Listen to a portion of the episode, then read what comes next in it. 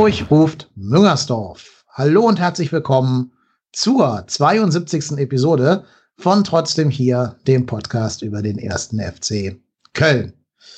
Der erste FC Köln hat eine zehrende und zeichnende Woche hinter sich, denn er hat ähm, ja auf dilettantisch tragische Weise im Pokal in Völklingen gegen Saarbrücken 3 zu 2 verloren und dann heute am Sonntag vor einer Stunde das Derby, Derby in Anführungsstrichen, gegen Düsseldorf ebenfalls mit 2-0 verloren. Die Gesamtsituation am Geisbockheim ist bestenfalls problematisch, schlimmstenfalls katastrophal, da auch der Geschäftsführer Sport erklärt hat, dass er nicht über den Sommer hinaus zur Verfügung stehen wird. Und ihr merkt, wir haben viele Themen, es gibt viel zu besprechen. Das tue ich natürlich heute wieder nicht alleine, sondern bei mir ist wie immer der Marco at Ruhrpott-Tennis. Hallo Marco. Hi. Hi, mit bester Laune. genau, du hast angedroht, 90 Minuten schweigen zu wollen. Ich hoffe, ich ja. kann dich von deinem Schweigegelübde abbringen, dass du trotzdem hier deine Meinung uns kundtust. Kur immer nur kurze Abschnitte. ja, nein, ja. 1-0. Ja, genau so. Elfmeter. genau, super. Ja, und Mal gucken, ob wir dich dazu kriegen, doch ein bisschen ähm, geschwätziger zu sein. Wir haben auch noch einen dritten im Bunde.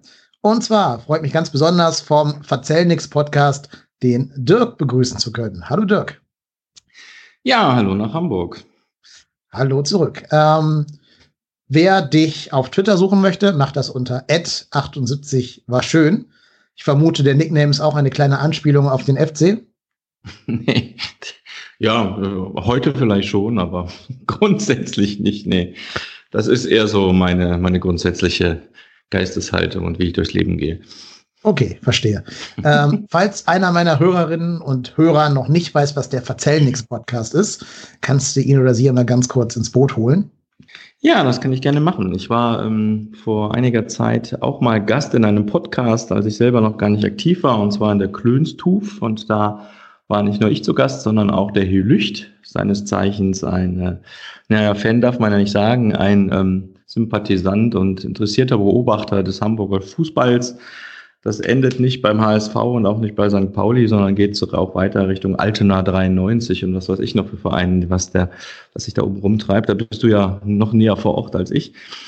Und ähm, irgendwie haben wir gemerkt, dass äh, zwischen uns so, so ganz gute Vibrations sind und wir sind dann auf die Idee gekommen, einen eigenen Podcast zu machen und so ein ähm, Podcast, der sich nicht mit einem Verein beschäftigt, sondern mit mindestens zweien und das äh, ist der FC und der HSV. So ein bisschen was, manchmal auch über St. Pauli und manchmal laden wir uns auch Gäste ein, ähm, die dann entweder auch zu ihrem Lieblingsverein irgendwas zum Besten geben oder auch, wir haben mal anlässlich des Tags der deutschen Einheit ähm, mit einem ehemaligen, na, was heißt ehemaligen, ist ja immer noch, ne, in der, der ehemaligen DDR geboren, so muss man es richtig sagen. Und wir haben über das Thema ähm, Wiedervereinigung, wie sah es damals aus, wie sieht es heute ausgesprochen. Also manchmal gucken wir auch in, zu anderen Schwerpunkten und Themen hin und äh, das wird auch in Zukunft so sein. Genau. Und wenn ich den Helüchter richtig verstanden habe, dann ist er ganz froh, dass du heute hier bei uns zu Gast bist und schon mal so ein bisschen den ganzen FC-Frust gegebenenfalls hier abarbeiten kannst. Damit das heißt, dann, du hast die letzte Folge gehört. Ich habe die Folge gehört, genau. Ich höre alles, wo unser Podcast erwähnt wird. ähm, ja, und genau, aber ich glaube, es gibt ja auch auf HSV-Seite ein bisschen was zu besprechen nach dem Spiel gegen wen. Insofern können wir hier schon mal den ganzen FC-Teil jetzt im Detail und ohne, wie heißt es, norddeutsche äh, Unterkühltheit, oder wie nennt ihr euch immer, besprechen. Genau. Freudlosigkeit. Freudlosigkeit, genau, das war's. Genau, hier ist rheinischer Frohsinn angesagt. Genau. Wenn, wenn da nicht diese dummen 90 Minuten pro Woche wären, die wir dann über uns ergehen lassen müssen, oder wie in dieser Woche 180 Minuten, ähm, weil es zwei Spiele gibt. Diese beiden Spiele wollen wir jetzt nicht so besprechen, dass wir beide Spiele einzeln und jeweils Minute für Minute und äh, Gegentor für Gegentor besprechen wollen, sondern dass wir einfach mal gucken, was so global gerade schief läuft beim ersten FC Köln. Denn ich glaube, man kann in beiden Spielen schon ja Dinge sehen, die in beiden Spielen eben schief gelaufen sind. Als erstes, es wäre jetzt meine These, mit der ich die Diskussion starten wollen würde. Der FC fängt sich viel, viel zu leicht seine Gegentore. Traurig, aber Punkt. ja. ja, ja.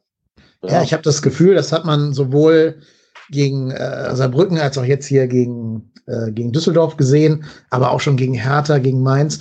Wenn der Gegner einen Spieler hat, der ein bisschen schneller laufen kann, reicht das schon, damit der bei uns zur Not auch einfach einen Elfmeter rausholt ähm, und uns damit in ganz große, arge Nöte bringt. Ja, ja es, ist, es ist erschreckend, wie, wie schwach wir uns teilweise in der Rückwärtsbewegung präsentieren. Ich möchte da explizit Simon Terodde von, zumindest in dem Spiel heute gegen, gegen Düsseldorf, aber auch im Pokal von ausnehmen, weil wenn man überlegt, also wie gesagt, ich habe da gerade so drei, drei Szenen aus dem Düsseldorf-Spiel vor Augen, dass der einziger Mittelstürmer fast hinten am, Sech, am eigenen 16er klären muss, ist für mich bezeichnend, dass da vieles in der Rückwärtsbewegung nicht stimmt. Und ähm, ja, ich sag mal, auf das Spiel heute bezogen, ist natürlich bitter, dass Noah Katterbach sich nach, weiß ich nicht, fünfeinhalb Minuten verletzt und man da wechseln muss, dass man dann Marco Höger bringt, setzt dem Ganzen für mich heute noch die Krone auf. Ich frage mich allen Ernstes, was Achim Bayerlotzer sich dabei gedacht hat. Das ist mit Abstand, mit weitem Abstand, der erstens schlechteste Spieler bei uns, im, also schlechteste Spieler, was die Spielaufbau anbelangt im Kader. Zweitens der langsamste und den dann auf die Doppelsechs zu stellen, ist für mich eine Vollkatastrophe. Ich habe ja, ich habe ja schon bei Twitter während des Spiels geschrieben oder während äh, der Halbzeitpause geschrieben ähm, oder sogar noch vor der ersten Halbzeitpause, ähm, äh, beziehungsweise erst vor der Halbzeitpause, ähm, dass Marco Höger der beste Fortune ist, weil ich, ich habe irgendwie bei zwölf Fehlpässen aufgehört zu zählen. Und das ist einfach, das spottet jeglicher Diskussion. Also das, ich, mir fällt auch gar nichts mehr zu ein. Also, also ich habe, hab, als, der eingewechselt wurde, als der eingewechselt wurde, habe ich auch geschrieben, ich habe schon keinen Bock mehr. Das hat sich leider bestätigt.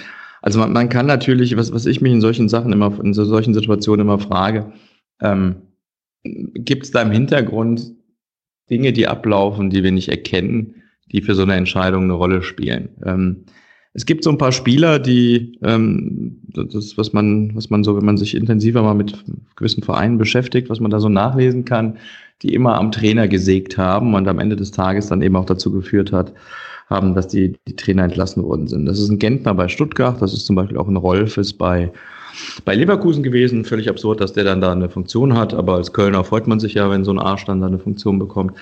Aber ähm, ich glaube eben, dass das gar nicht so ungefährlich ist, was, was Bayersdorfer macht. In der Ach, Bayersdorfer sage ich schon. Bayer Lords. da kommt dann doch der HSV, die HSV-Nähe durch. Ja, genau. Ähm, weil es gibt ja so ein paar Jungs, die, die meinen, ähm, dass sie dass sie unbedingt spielen müssen, dass sie so eine, so eine riesen Erfahrung mitbringen und so eine riesen Qualität und äh, dann auch noch Best Buddies sind und die heißen zum Beispiel Höger und Modest. Und ähm, ich weiß nicht, ob so ein Bayer Lorzer dann im Hinterkopf auch hat, wenn es so eine Krise gibt und er weiß, das sind so Jungs, die dann im Hintergrund vielleicht irgendwo Stimmung machen, dass er die befrieden will.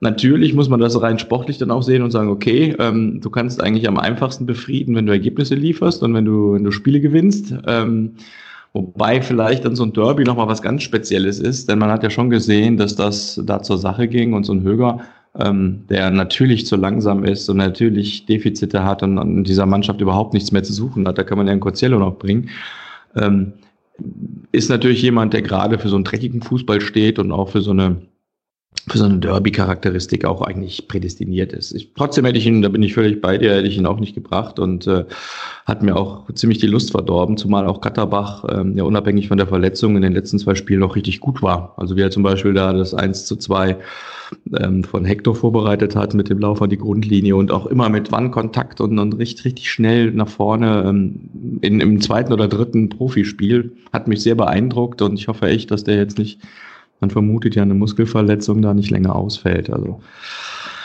ja, ist, äh, ist echt traurig. Und wenn du jetzt sagst, du hast das Gefühl, dass der 1000 Fehlpässe gemacht hat, wir haben eigentlich gar nicht so eine schlechte Passquote, 81 zu 69 im Vergleich zu Düsseldorf, dann ist die deutlich bessere Passquote dann wohl auch noch an, an Höger gescheitert. Ne? Ja, also ja. ich, ich habe ja, ich, ich, hatte vorhin äh, WhatsApp, hatten wir WhatsApp-Kontakt Und ich habe während der Halbzeit gedacht, dass wir maximal 65% Passquote haben. Ähm, das war leider nicht so. Ähm, wie gesagt, ich, ich, das ist, und das Schlimme ist, es sind ist nicht Pässe, ich sage jetzt mal nicht so Pässe in die Schnittstelle, die mal schief gehen können, weil im Deckungsschatten oder keine Ahnung was oder halt schwieriger Pass. Nein, das sind die Pässe über drei, vier Meter. Es wird einfach zu lange gewartet. Das hat was mit, mit Intelligenz zu tun und es läuft sich auch, die wenigsten Spieler laufen sich auch aktiv frei und es wird immer gestanden. Da ist kein, die wenigsten Spieler gehen auf den Ball zu. Das, das sind doch, also ganz ehrlich, ich habe selber äh, ein bisschen Fußball gespielt, jetzt aber nicht wirklich hoch. Aber ganz ehrlich, das erste, was man mir irgendwie in der, ich weiß gar nicht, C-Jugend war es, glaube ich, beigebracht hatte, zum Ball zu gehen. Auf den Ball aktiv zugehen. Nein, wir warten, bis der Ball am Mann ist. Ja, zack, ist der Gegenspieler dazwischen. Und dann gucken wir uns, gucken sich die Spieler an und sagen, ja, äh, wie, die, wie, die lassen uns hier nicht gewähren. Ja, ey, ernsthaft, fällt mir ein Ei aus der Hose. Ich habe gerade mal nachgeschaut. Marco Höger hat eine Passquote von 79,5 Prozent, also fast 80. Ähm, insofern gar nicht unter dem Durchschnitt der, des FCs. Ich glaube halt, dass seine Fehlpässe umso schlimmer sind, weil eben diese einfachen Pässe bei ihm dauernd schief gehen. Ne? Ähm, ich vermute mal, die Passquote kommt auch zustande, weil der viele Pässe nach hinten gespielt hat, auf Zichos oder auf Timo Horn, die dann Sicherheitspässe waren. Aber äh, sobald ein Pass mal mehr als 10 Meter überbrücken musste, gehen die in der Tat sehr oft daneben bei Marco Höger. Was auffällt, ähm, Verstrate scheint noch nicht wettkampffit zu sein, obwohl er auf der Bank saß. Weil sonst glaube ich, dass er die erste Einwechseloption gewesen wäre im Mittelfeld. Und weiterhin, das, was wir eh schon gemerkt haben, Bayer Lorza scheint keinerlei Verwendung oder Vertrauen äh, für Cosciello zu haben. Der wird also auch die nächsten sieben Spiele nicht zum Einsatz kommen, behaupte ich jetzt mal. Und dann wird er lieber Marco Höger gebracht, der natürlich in so einem schnellen Fußball gegen Zimmer oder gegen äh, Tommy keine, kein Land sehen wird. Ja, aber vielleicht in der Tat auch so intern jemand ist, den man ab und zu mal mit Kurzeinsätzen mh, hm, abspeisen muss. Ja, zu, zu der ähm, Diskussion um die Pässe. Ich hatte ganz oft das Gefühl, dass gerade so, so Spieler wie Louis Schaub, aber auch Jonas Hector die richtige Idee hatten, eigentlich einen guten Pass spielen wollten, aber den Pass einfach schlecht spielen. Also vielleicht genauso die, das bisschen zu schwach, dass noch ein Spieler dazwischenkommen kann oder den Zentimeter zu weit nach links oder rechts, dass der andere nicht mehr drankommen kann. Und das ist für mich auch eine Frage der Konzentration, aber vielleicht auch auf dem ganz hohen Niveau der Qualität. Ja, also ich sag mal, wir sind natürlich jetzt äh, alle gefrustet nach den Ergebnissen, als wir mal Kontakt hatten und äh, ich gefragt wurde, wann ich denn bei euch gerne mal zu Gast sein darf. Habe ich, äh, und das habe ich voller Überzeugung und nicht äh, mit, mit typischem FC, äh, wie soll ich sagen, verlorener Bodenhaftung gesagt, wir können eigentlich alle drei Spiele gewinnen. Und wenn du dir das jetzt mal anguckst, das Spiel heute, wir sind, wie gesagt, durch diese jetzt drei verlorenen Spiele, die alle irgendwo eine Geschichte haben, haben wir ja auch schon von gesprochen, ja, wenn, wenn wir den Elber kriegen, steht es 2-2 wenn Terodde das 1-1 macht und, und Aya nicht den Ball blind nach vorne schießt und äh, dann dadurch das 2-0 fällt und dann natürlich irgendwo mal auch die Köpfe runtergehen, das ist völlig normal, dann kann so ein Spiel auch anders ausgehen. Und ähm, wir haben eben auch keinen Torwart, der in so einer Situation das mal löst. Der Bruchhagen hat gesagt, äh, warum geht Horn da zurück? Der, der Neuer wäre wär dem Ball entgegengerannt und hätte den per Flugkopfball irgendwo hingebeamt. Das ist es eben. Also auch das ähm, Verhalten von, von Horn grundsätzlich in der einen oder anderen Diskussion, äh, Situation. Da gab es mal einen Freistoß von links, der aus meiner Sicht noch keiner war und der, der fängt den Ball. Der Hennings geht da drauf los. Wenn der einen Schritt mehr gemacht hätte, hätte er den reingeköpft und Horn hätte doof geguckt. Ja. Also ähm, da, da, da werde ich wahnsinnig, wenn ich das auf dem Sofa sehe. Und ähm, ich, ich glaube, wenn du, wenn du grundsätzlich mal schaust, wir hatten, da kannst du dir am Ende des Tages alles nichts verkaufen, das ist mir schon klar. Aber wenn du, wir haben eine, eine Passquote, die war vernünftig, wir haben auch ordentlich nach vorne gespielt, wir hatten auch unsere Chancen. Zusammenspiel Schindler, Terodde fand ich gar nicht so schlecht, war ich richtig positiv überrascht. Wir können ja mal gucken, dass wir was Positives finden. Wir haben ähm, Ballbesitz bei einem Auswärtsspiel von 62 Prozent gehabt und Düsseldorf hat uns jetzt nicht an die Wand gespielt. Ja, ist ja nicht so, als dass wir jetzt hier mit Pauke und Trompeten wie so ein scheiß FC Bayern 5-1 untergehen und, und, noch froh sein müssen, nicht 6 oder 7-1 verloren zu haben. Wir haben einfach einen Standard gekriegt, da stand es 1-0 und wir haben einen Verfreiungsschlag nach einer Ecke von uns, nach einer vorher tollen Chance bekommen, dann steht es 2-0. Natürlich ist es am Ende des Tages dann so, dass du das Spiel verlierst und es zählen die Ergebnisse. Aber ich wehre mich jetzt auch dagegen, dass wir jetzt alles äh, da in, Grund und Boden drehen. Es gibt sicherlich in Einzelfällen Dinge, die völlig richtig sind, dass man aus meiner Sicht an der einen oder anderen Stelle nicht aggressiv genug dem Ball entgegengeht. Manchmal geht man zu aggressiv äh, gegen den Ball. Ich frage mich echt, wie viele Platzverweise Esibue diese Saison bekommen wird oder zumindest gelb-rote Karten. Mhm. Das ist ja schon, ist ja schon abenteuerlich teilweise. Oh ja. Und vielleicht haben wir aber auch irgendwann mal in der Saison äh, die Situation, dass wir dann auch mal so elf Meter gegen Schindler man aus meiner Sicht mindestens eingeben können. Es kommt dann auch noch zur Geschichte des Spiels dazu. Ich habe irgendwo gelesen, eben man hätte sogar zwei geben können. Ähm, ist auch wurscht. Haben wir auch alles nicht bekommen, aber ich sage mal, wir, wir, spielen uns Chancen aus. Wir ähm, sind nicht so, dass wir vom Gegner hergespielt werden, auch in Mainz nicht. Und ähm, ja, jetzt hoffe ich wirklich, dass man, dass man Ruhe behält. Und ähm, dass Katterbach nicht verletzt ist und dass wir nicht uns jetzt äh, wieder zum tatsächlichen Karnevalsverein entwickeln und da so eine Lösung hält als Nachfolger von Fee und irgend so ein, ja, was weiß ich, Bayer Lotzer, Slomka und Co. als, als Trainer haben. Und Labadia ähm, halte ich in der Tat auch nichts von. Ja, ja, genau. Was, was habe ich wieder gesagt? Bayer Lotzer. Achso, ja, das ist vielleicht. Das war ein rhetorischer Versprecher. Aber Bayer Lorz ist ja Bayersdorfer und dann passt ja wieder alles. Ähm, ja, genau. nein, ich habe ich hab gerade mal so ein bisschen auf die statistischen Werte von dem Spiel heute geschaut, also gegen Düsseldorf. Mhm. Und eine, eine Zahl finde ich da schon sehr alarmierend. 45 Prozent äh, gewonnene Zweikämpfe. 45 Prozent mhm. gegen Düsseldorf. Es ist schon bitter, finde ich. Ähm, da wird auch ein bisschen mit reinspielen, dass der Schiedsrichter sehr viele Zweikämpfe ab und zugunsten von Düsseldorf gepfiffen hat. Das geht ja auch als verlorener Zweikampf dann in die Statistik rein. Aber trotzdem, also 45 Prozent in einem Derby, in einem, ja, so, so ein bisschen jetzt erst recht Spiel und wir wollen es allen zeigen nach dem Pokalspiel, finde ich schon eine erschreckend schwache Quote. Hast du denn live im Spiel den Eindruck, dass das so war? Dass wir da zweikampftechnisch so unterlegen ja. waren? Also ich, ich fand schon, dass wir extrem viele Zweikämpfe an entscheidenden Punkten verloren haben. Ich hätte jetzt, ob es jetzt, ich sag mal, 45, 48 oder 51 Prozent sind, hätte ich jetzt nicht sagen können. Aber ich finde, wir, wir machen auch einfach Dinge, die wir, Zweikämpfe, wo, weiß ich nicht, ich kann mich an eine Szene erinnern, Schaub am, am, ich weiß nicht, es war die zweite Halbzeit, Minute kann ich euch nicht mehr sagen, geht gegen drei Leute in einen Zweikampf. Warum? Warum in Herrgotts Namen? Ey, du bist nicht Lionel Messi.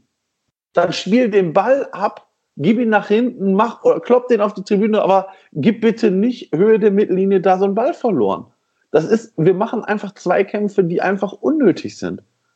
Und, und ich meine ganz ehrlich, auch diese, dieses, dieses Foul von, von Schichos, da, das zum Elfmeter in der ersten Halbzeit führt, das ist einfach nur selten dämlich. Das ist nicht, das ist kein grobes Foul, aber das ist einfach nur dumm wenn du siehst, wie, wie äh, Kingsley Schindler versucht, vor dem 2-0 in den Zweikampf zu gehen gegen ja, Tommy. Gar nicht. Das ist ja nix. Also, der hätte den Ball einfach wegdreschen können. Der hätte zur Not sagen können, lieber fliege ich jetzt hier mit Rot vom Platz, als dass der jetzt hier ein 2-0 macht. Wäre auch eine Überlegung gewesen. Also, wir mussten ja nicht wegsensen, aber er kann einfach festhalten. Aber er muss halt, wenn er schon, er hatte ja die Chance, den Ball zu kriegen. Er hätte ja es geschafft, sich zwischen, zwischen Tommy und Ball zu schieben, wenn er halt nicht eine Zweikampfführung hätte von einem, ja, weiß ich nicht, besseren Drittligaspieler. Ne? Also war nichts. Dieses Tor hätte nicht nur Timo Horn verhindern können, wenn er in der Mittellinie gestanden hätte. Das hätte auch Kingsley Schindler verhindern können, denn der war ja am Mann. Also der hat den, den Tommy noch eingeholt. Aber war halt nichts. Also es ist halt einfach dieses, dieses Unclevere in den Zweikämpfen. Wir stellen uns da wirklich an wie ja, so eine, so eine Halmer-Mannschaft äh, im, im Amateurbereich, aber nicht wie eine Bundesligamannschaft, die angenommen hat, dass sie im Abstiegskampf ist, dass sie auf dem Abstiegsplatz steht und dass jetzt gerade Düsseldorf drauf und dran ist, drei Punkte wegzuziehen. Ja, ja ich finde einfach bei diesem Schindler-Zweikampf, er geht einfach null, null Richtung Ball. Und er, steht, er stellt sich dem, dem Tormi nicht in den Weg, er geht nicht zum Ball. Ja, ey, ganz ehrlich, dann bleib stehen. Also ich, so, das sind so Alibi-Aktionen. Und das, ich weiß es nicht, ob das, ich meine, bezogen, was ich, da möchte ich auch nochmal sagen. Habt ihr gesehen, wie die Absicherung bei dieser Ecke war? Marco Höger. Mhm. Der ist mit allen, also der ist mit allen gestartet, war drei Meter vor Erik Tommy, als der Ball geflogen ist, also abgespielt worden ist. Als das Tor fiel, war Marco Höger sieben Meter hinter allen. Hinter Ehisibu. Ja, selbst ihn überholt, genau, ja. Ich weiß nicht, wer da noch, ich weiß nicht, es waren drei, es waren noch drei Spieler vor ihm. Also Erik Tommy, der Torschütze, äh, Schindler, Easy und ich weiß nicht, noch irgendjemand. Ey, ernsthaft. Wie kann man denn bitte den langsamsten Spieler als Absicherung dahinstellen? Ja, und was mich daran nervt, dass das jetzt zum zweiten Mal genau dieses Tor gefallen ist. Ne, das 2-0 gegen Saarbrücken war das gleiche Tor, sogar fast in der gleichen Minute. Und du hast das Gefühl, das ist ein Konter, den sich andere Mannschaften in der 93. fangen, wo die alles nach vorne schmeißen und scheiß drauf, wir, wir gehen jetzt vor das Risiko. Aber der FC fängt solche unabgesicherten Tore in der 57. Minute, weil da eben nicht einfach zwei Spieler zehn Meter tiefer stehen oder ein schneller Spieler steht, sondern im einen Fall Jorge Mire in dem äh, Pokalspiel und jetzt heute eben, wie du gerade schon gesagt hast, der Marco Höger. Ja, und das, da lernt man irgendwie auch nicht aus seinen Fehlern. Also warum muss bei einer Ecke, wo es nur in Anführungsstrichen 1-0 steht und noch 33 Minuten zu spielen sind, warum muss ich da so Harakiri spielen und dann den Gegner mit einem einzigen unkontrollierten Befreiungsschlag zum 2-0 einladen? Das, das war kein Pass von dem, wer ist der? Eihan? Eihan? Ja, das war kein, war kein Pass, das war ein Befreiungsschlag, der zufällig in den gefährlichen Raum kam und dann ne, unsere drei Pappnasen da eben nicht in der Lage sind, mit Timo Horn zusammen den Ball irgendwie zu klären. Ja, aber das, das ist so ein Ja, aber das ist halt so ein bisschen die Geschichte. Im Nachhinein sind, haben wir es vorher schon gewusst. Also wie oft passiert nach so einer Ecke so eine Geschichte, dass so ein blinder Eiern äh, da einen Ball nach vorne haut und, und der dann genau ähm, so dem, dem Tommy in den Fuß gespielt wird, mehr oder minder, und dann auch unser Torwart sich mal wieder falsch entscheidet. Und Schindler muss man ja auch, gehört ja auch zu der Story dazu, der ist eigentlich Stürmer. Der hat dem auf, weiß ich nicht, wie viel Metern hat er den noch eingeholt und war nachher sogar vor dem. Dass du dann, wenn du da über den halben Platz gesprintet bist, mit, mit, mit Vollspeed, dann, dann auch noch Stürmer bist, dich dann vielleicht nicht optimal verhältst weiß ich nicht, ähm, ob man das jetzt dann direkt mit, mit Drittliganiveau beschreiben muss. Also das, das war einfach ein scheiß Tor, ja. Passiert und äh, genauso wie diese Elfmeterszene von Sichos, der eigentlich noch unser bester Abwehrspieler ist in letzter Zeit. Bono hat heute auch ein paar merkwürdige Aktionen drin gehabt, irgendwie, wo er teilweise Glück hatte, dass die nicht anders geendet sind. Ähm, das, man ist jetzt immer so, so, so leicht in der Tendenz, alles schlecht zu reden. Ja, war nicht glücklich, aber das ist halt, so, so ein Tor passiert halt. Ähm, ich weiß nicht, ob du da, wenn Vinskiride oder Verstrate da gestanden hätten, ob die den, den noch eingeholt hätten. Ähm, auf der anderen Seite hast du die Großen halt vorne gehabt, die dann eventuell nach einer Ecke mit, mit dem Kopf irgendwas machen. Ne? Also, ja, wobei Schindler ist ja auch gelernter Rechtsverteidiger, ne? Der ist ja nicht jetzt reiner Stürmer, dass man sagen kann, der weiß es halt nicht besser. Der hat auch früher für Kiel Rechtsverteidiger gespielt, also der muss schon irgendein Defensivverhalten haben.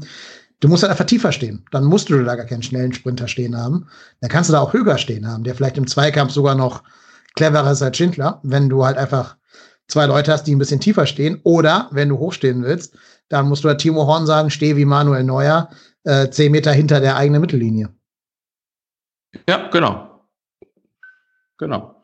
Ja. Das oder du, gewesen. Ja. Oder, oder letztendlich wäre wär Horn einfach, äh, der, der, stand ja schon, weiß ich nicht, zehn Meter vom 16er gefühlt und er hätte dann einfach noch rauslaufen müssen, ja, und nicht erst so zögern und dann zurücklaufen müssen und bei der Aktion hat sich überhaupt nicht bewegt bei der, bei der Aktion. Genauso wie bei dem Kopfball von Hennings, der so an den Außenpfosten ging, hat er sich auch nicht bewegt. Ja. Also das, das, ist, das, ist, unfassbar, was mit dem momentan los ist. Ja. Aber da kommt aber halt eins zum anderen irgendwo, ne? Das ist, ist halt, halt schwierig. Und inwieweit du das dann im Zweifel einem, einem Bayer-Lotzer zurechnen kannst, inwieweit das dann mit einem, mit einem anderen Trainer anders aussähe, weiß, weiß ich auch nicht so wirklich. Nö, ich möchte auch gar keine Trainerdiskussion draus machen. Das ist für mich in erster Linie eine Mannschaftsdiskussion. Also ähm, ich persönlich würde Bayer Lorz ja erstmal machen lassen. Ich finde den jetzt nicht als Trainer schlechter als alles andere, was hier in den letzten drei Jahren rumgekreucht ist. Ähm, und gut, der Trainermarkt gibt auch nichts her. Ne? Also, mhm. jetzt muss ich natürlich schon sagen, ich bin Opportunist. Ich habe am Dienstag um, weiß ich nicht, 21.30 Uhr oder so gehofft, dass Dortmund jetzt den Favre äh, entlässt, als Gladbach 1-0 geführt hat. Wir wissen jetzt alle, so kam es dann doch nicht. Aber wenn Favre auf dem Markt wäre, muss ich schon sagen, dass ich dann äh, mehr Vertrauen in ihn hätte als in Herrn Bayer-Lorzer. Da bin ich schon Opportunist genug. Aber an sich finde ich, dass Bayer-Lorzer eigentlich irgendwo die ärmste Wurst der im ganzen Verein gerade ist. Der hat ja schon reagiert, ne? Der hat ja schon sein System ähm, abgeschwört und hat stattdessen auf 4-2-3-1 gesetzt. Der, Entschuldigung, der hat äh, Hector ins Mittelfeld gezogen. Der wird auch vermutlich sehr viele Gespräche mit Timo und mit dem Menger äh, führen, dass Timo wieder irgendwie zu alter Stärke zurückfindet. Aber er hat natürlich auch das Problem, dass er diesen Kader ausbaden muss. Ne? Dass, dass Boe eben immer am, am Rande zu Gelb-Rot wandelt, weil wir keinen anderen Rechtsverteidiger haben, der auf Bundesliga-Niveau spielen könnte. Ähm, dann hat er das Pech, dass wir keinen Linksverteidiger haben, außer Hector, wenn sich Katterbach verletzt. Und selbst Katterbach ist ja schon seine Entdeckung, also von Bayer Lautzer. Ja. Den gab es ja so gesehen vorher auch nicht auf dem Zettel der, des Kaderplaners. Ja, und im Mittelfeld hast du dann auch nur einen Höger, wenn Westrate eben nicht fit ist. Oder ein Costiello, der aber natürlich körperlich einem Botzek komplett unterlegen ist. Darf man auch nicht vergessen bei allem, allem Costiello fordern, das ja auch ich gerne mal tue. Ähm, auf der defensiven Sechs würde ich ihn auch nicht spielen lassen, weil dazu ist er mir körperlich zu schwach. Ja, das ist richtig. Also, wie gesagt, ich glaube, also ich frage mich dann, wenn Fastrate wirklich nicht fit ist und man nicht glaubt, dass der, ja gut, das war ja siebte Minute, also das ist natürlich ein früher Wechsel, mhm. aber dann frage ich mich wirklich allen Ernstes, warum nehme ich ihn dann mit? Warum nehme ich denn dann nicht, ganz ehrlich, aber warum nehme ich dann nicht so einen Scholinov mit? Also der hat in dem, in dem ich sag mal, vorletzten äh, Zweitliga, äh, Zweitmannschaftsspiel irgendwie drei Tore gemacht, hat jetzt auch schon wieder zwei Tore gemacht. Also der ist ja zumindest ein bisschen was auf Verband zu haben. Und, ähm, ja, das sehe ich, sehe ich, ähm, sehe ich ein bisschen differenzierter. Also zum einen, ähm, das ganze Thema Personal ist ja, ist ja immer hochspannend. Wenn ein Kollege Bayerlords, ich muss jetzt echt aufpassen, dass ich schon wieder hier diesen ehemaligen Hamburger Manager nenne. Ähm, wenn der gegen Saarbrücken nicht ähm, hier die Modests, Cordobas und Mires gebracht hätte, hätten alle gesagt, wenn nicht gegen Saarbrücken, gegen wen will er die denn sonst mal spielen lassen und sich Selbstvertrauen holen lassen? Jetzt lässt er die spielen und dann, dann liest und hört man, ja, wieso hat er die, die Stammelf auseinandergerissen? Ähm, bei einem Schulinov, der als 18-Jähriger, ohne bisher was auf die Kette gekriegt zu haben und in den Erstligaspielen zu Beginn der Saison, wo er ein, zwei Mal gespielt hat, war er auch nicht so dolle, wie, wie, ich, wie ich das erhofft hätte nach der Vorbereitung. Ähm, dann sich einfach mal klar zu positionieren als zu Verein und zu sagen, wir haben dich hier ausgebildet, du hast ja alle Rahmenbedingungen, wir wollen mit dir verlängern und du kommst aber selbst daher und sagst, ich fordere mehr oder minder einen Stammplatz im, im Profikader und und und und zu sagen, Nö, kriegst du nicht, sei denn du, du, du bekennst dich zum FC und da einfach mal Flagge zu zeigen, finde ich gut. Natürlich kann uns der Vogel nachher um die Ohren fliegen und, und wir stellen dann fest, äh, ups, hätten wir doch mal hier Mr. Schulinov äh, mehr den roten Teppich ausgerollt. Aber ich finde es auch mal gut, wenn ein Verein sich einfach mal durchsetzt und man sagt, nee, wir haben hier gewisse Rahmenparameter, wir lassen uns von einem 18-Jährigen nicht auf der Nase rumtanzen und zeigen da mal klare Kante. Also finde ich grundsätzlich gut und ich glaube eben auch, dass ein Bayer Lorzer da in der Entscheidung, ob er den nominiert in den Profikader oder nicht, nicht frei ist. Da wird er vom Fee sicherlich gesagt bekommen haben, ähm, der ist keine Option für die erste Mannschaft, solange er nicht äh, bei uns verlängert. Und wenn er nicht verlängert, dann ist er überhaupt kein Spieler mehr für die erste Mannschaft. Mhm. Ja, ich möchte auch ein bisschen davor warnen, dass wir jetzt einen 18-, 19-jährigen Nachwuchsspieler zum Hoffnungsträger hochjessen. Das kommt also, dazu, genau. Ja, ich, ich würde sagen, dann, wenn wirklich unsere größte Hoffnung ist, dass, dass Darko Schulinov äh, in der ersten Liga einschlägt, dann haben wir ganz große Probleme. Da müssen einfach mal die Herren Cordoba oder Modest sich fragen, was die so für ihr Geld machen den ganzen lieben langen Tag lang. Genau. Gut, ähm, ja. ja, gut. Ne? Also, ihr habt vielleicht den Tweet gelesen vom Bonner SC, die haben sich ja auch gefragt, warum Scholinov nicht Erste erste Mannschaft spielt bei uns. Ich glaube, die Frage haben wir gerade schon ein bisschen beantwortet. Da spielen, glaube ich, mehr Dinge als die, die rein sportlichen, ähm, ja, eine Rolle drin. Ne? Äh, ich würde ihn auch mitnehmen. Also ich bin der Meinung, wenn man ihn schon bezahlt bis zum Sommer, dann kann man ihn zumindest auf die Bank setzen und versuchen ranzuführen.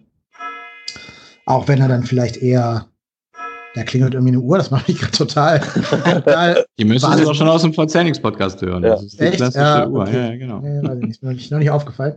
Ähm, Jetzt habe ich mich gerade aus dem Konzept davon bringen lassen. ähm, nein, aber wenn man ihn bezahlt, finde ich, kann man ihn auch einsetzen oder zumindest auf dem Kader mitnehmen und ihn dann vielleicht gegen Paderborn, wenn es 3-0 steht, nochmal ranlassen oder so. Ähm, ich vermute, Verstrate war dabei für den Fall, dass man 1-0 führt, um in der 70. noch ein bisschen Beton einrühren zu können. Man hat ihm aber nicht zugetraut, jetzt 80 Minuten in einem intensiven ja, Derby ja, zu gehen. ich auch. Ja. Das wird der Grund sein, warum er auf der Bank saß. Mhm. Ich gehe davon aus, dass der jetzt mit einer Woche mehr Training gegen Hoffenheim am Freitag eine Option sein wird. Ähm, ja, aber das sehen wir dann. Nur ich glaube, du musst in der Mannschaft ein bisschen was verändern, weil jetzt langsam kommt auch diese Kopfsache hinzu. Ne? Jetzt langsam hast du auch gesehen, nach dem 2-0 war die Luft raus. Da gab es so gut wie keine ernsten Torchancen mehr. Äh, ein Schüsschen von, von Louis Schaub, aber das hat Marco zu Recht in unserem WhatsApp-Chat mit irgendwie 2 kmh am Tor vorbei beschrieben.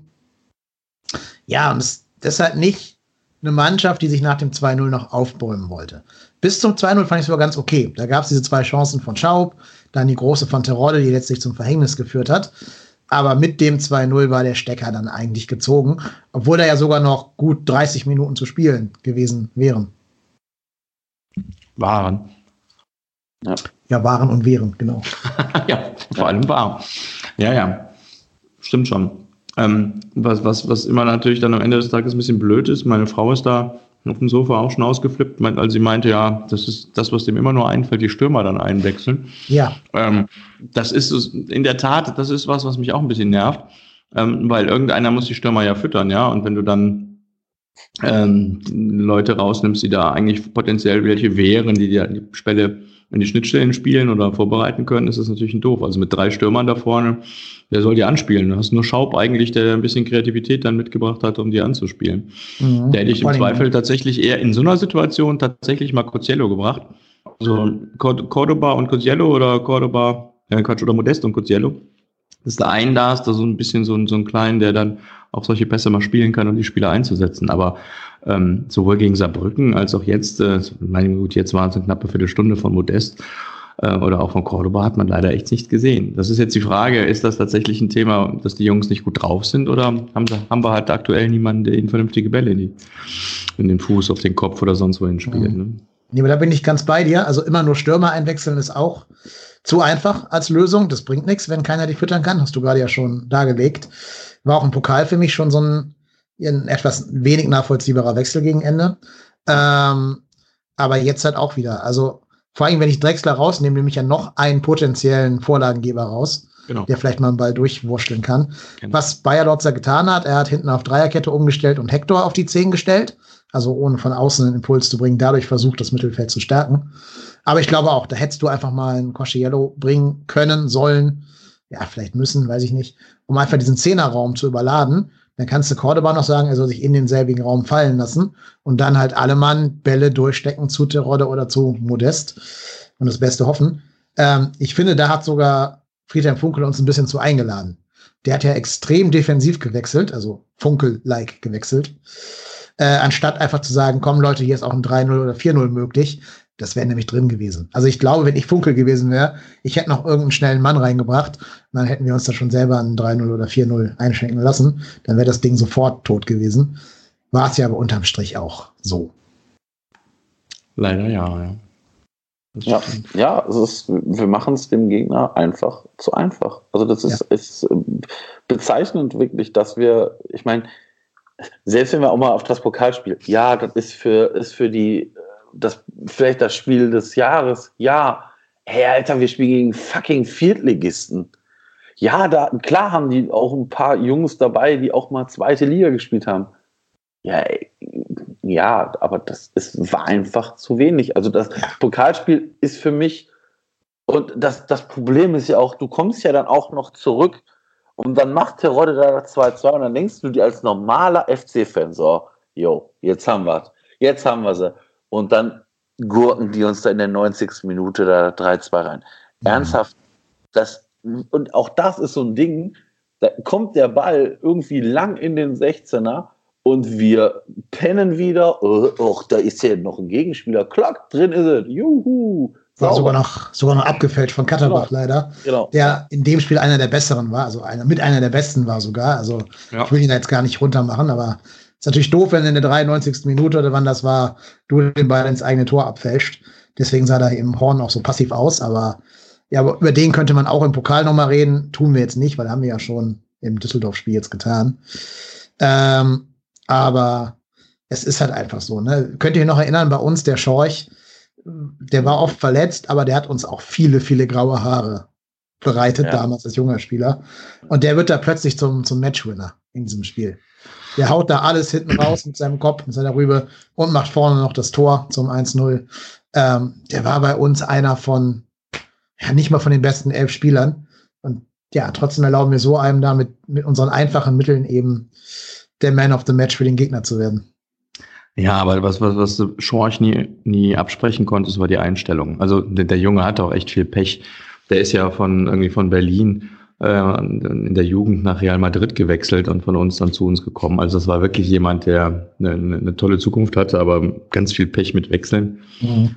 Und ähm, was, was man ihm nie absprechen konnte, war die Einstellung. Und ich weiß nicht mehr genau in welchem Spiel, aber auch mal in einem Derby ähm, hat er da die Fans hochgepusht. Das ist für mich gegen Leverkusen. Äh, gegen Leverkusen, ja, ja, das ist bis heute unvergessen. Und auch als er nicht mal im FC war, hat er dann irgendwelche Social Media Kanäle genutzt, um dann, wenn der FC irgendwo ein Derby gewonnen hat, sich da zu positionieren, zu sagen, komm an FC und so Geschichten. Also der ist schon ein geiler Typ. Das, ist, das gehört natürlich zum Fußball dazu, dass ausgerechnet der dann da irgendwie so einen komischen Kopfball da macht, der dann reingeht. Aber auch in dem Spiel hast du gesehen, die Einstellung von den Jungs war halt gut. Und ich möchte jetzt nicht, ich bin eigentlich, ähm, Höger ist ein, ist ein anderer Fall ähm, irgendwo, aber dieser, habt ihr ja in eurer letzten Folge gehabt, der, da lache ich heute noch drüber, wenn ich daran nachdenke, wie ihr gerade merkt, dieser ähm, Vergleich von, von Ralf Friedrichs, ähm, der gesagt hat, Horn ist der Benjamin Button des FC. Es ist so ist leider so treffend, auch vor dem Spiel, ihr habt ja bestimmt auch auf Sky geschaut, hat man ja wieder die Statistik sich anschauen können, wie viele Großchancen er vereitelt hat und so Geschichten. Und das, das siehst du mit Ausnahme der Zweitligasaison im Prinzip eine ganz klare negative Tendenz. Und wenn, wenn, wenn ich, ich gucke jetzt Spiele von anderen Mannschaften und, und sehe dann, wie Torhüter eins zu eins Situationen auflösen, wie die Bälle halten und denke jedes Mal, meine Güte, warum sehe ich das bei uns mal nicht? Ja, warum rennt man nicht einer auf den Horn zu und der Horn hält den, wie, wie heute zum Beispiel?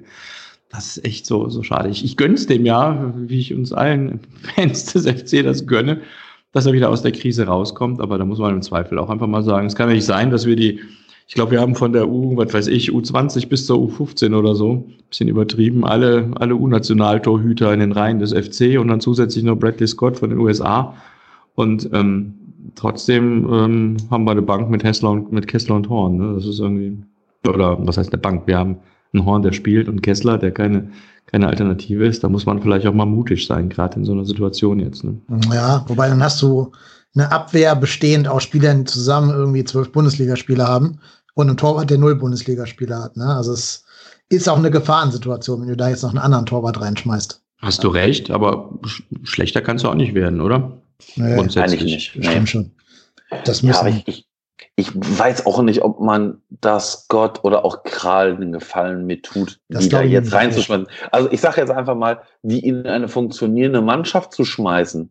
Ich glaube, das könnte funktionieren. Oder zumindest, wenn du irgendwo im Mittelfeld bist und, weiß ich nicht, Horn verletzt sich und dann sagst du, alles klar, jetzt versuchen wir den, den Move mal und nehmen nicht Kessler, sondern nehmen einen der beiden Jungs, Scott oder Kral. Das könnte ich mir vorstellen. Aber aktuell bei dieser verunsicherten Mannschaft da noch einen Torhüter hinterzupacken, der, ich sag mal, noch keine in Anführungsstrichen Profi-Erfahrung hat.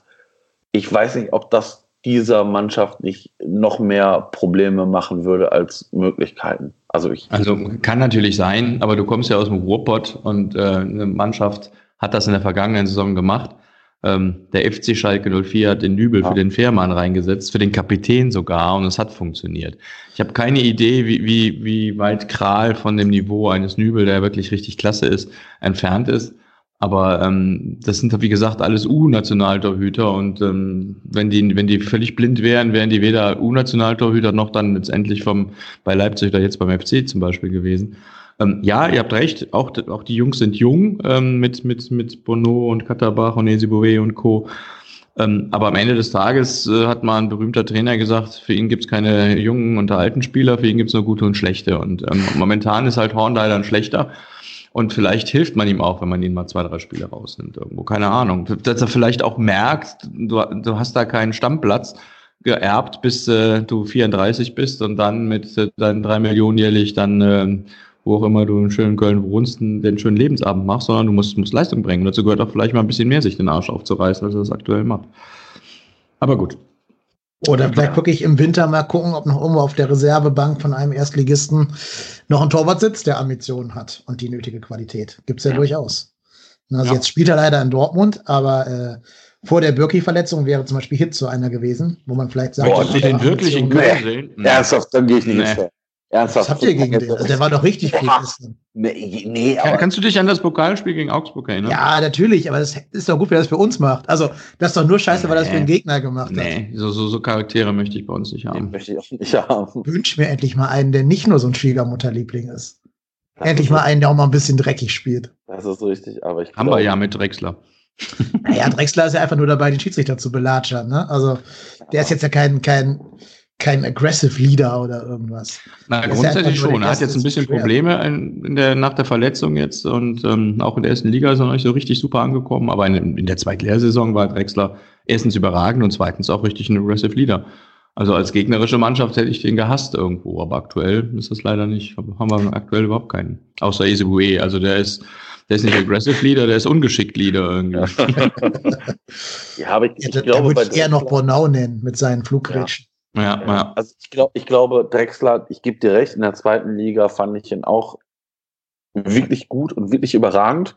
Und da habe ich dann auch, auch wenn ich äh, am Anfang wirklich kein großer Drexler-Freund war, weil ich fand es am Anfang wirklich sehr, sehr nervig, weil ich meine, klar, der ist mit diesem Marco, äh, Markus Anfang Buddy Status zu uns gekommen und dann waren die ersten Spiele, fand ich nicht so überragend. Aber ich muss ganz ehrlich sagen, am Ende war er einer der Charaktere, wieso wir aufgestiegen sind. Und ähm, ja.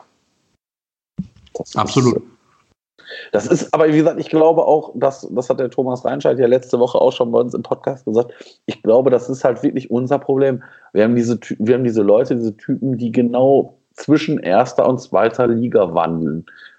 So ein Schichos, ein Drechsler, ein Schindler, auch durchaus ein Simon Terodde, wobei ich aktuell ihn für den besten Stürmer von uns halte.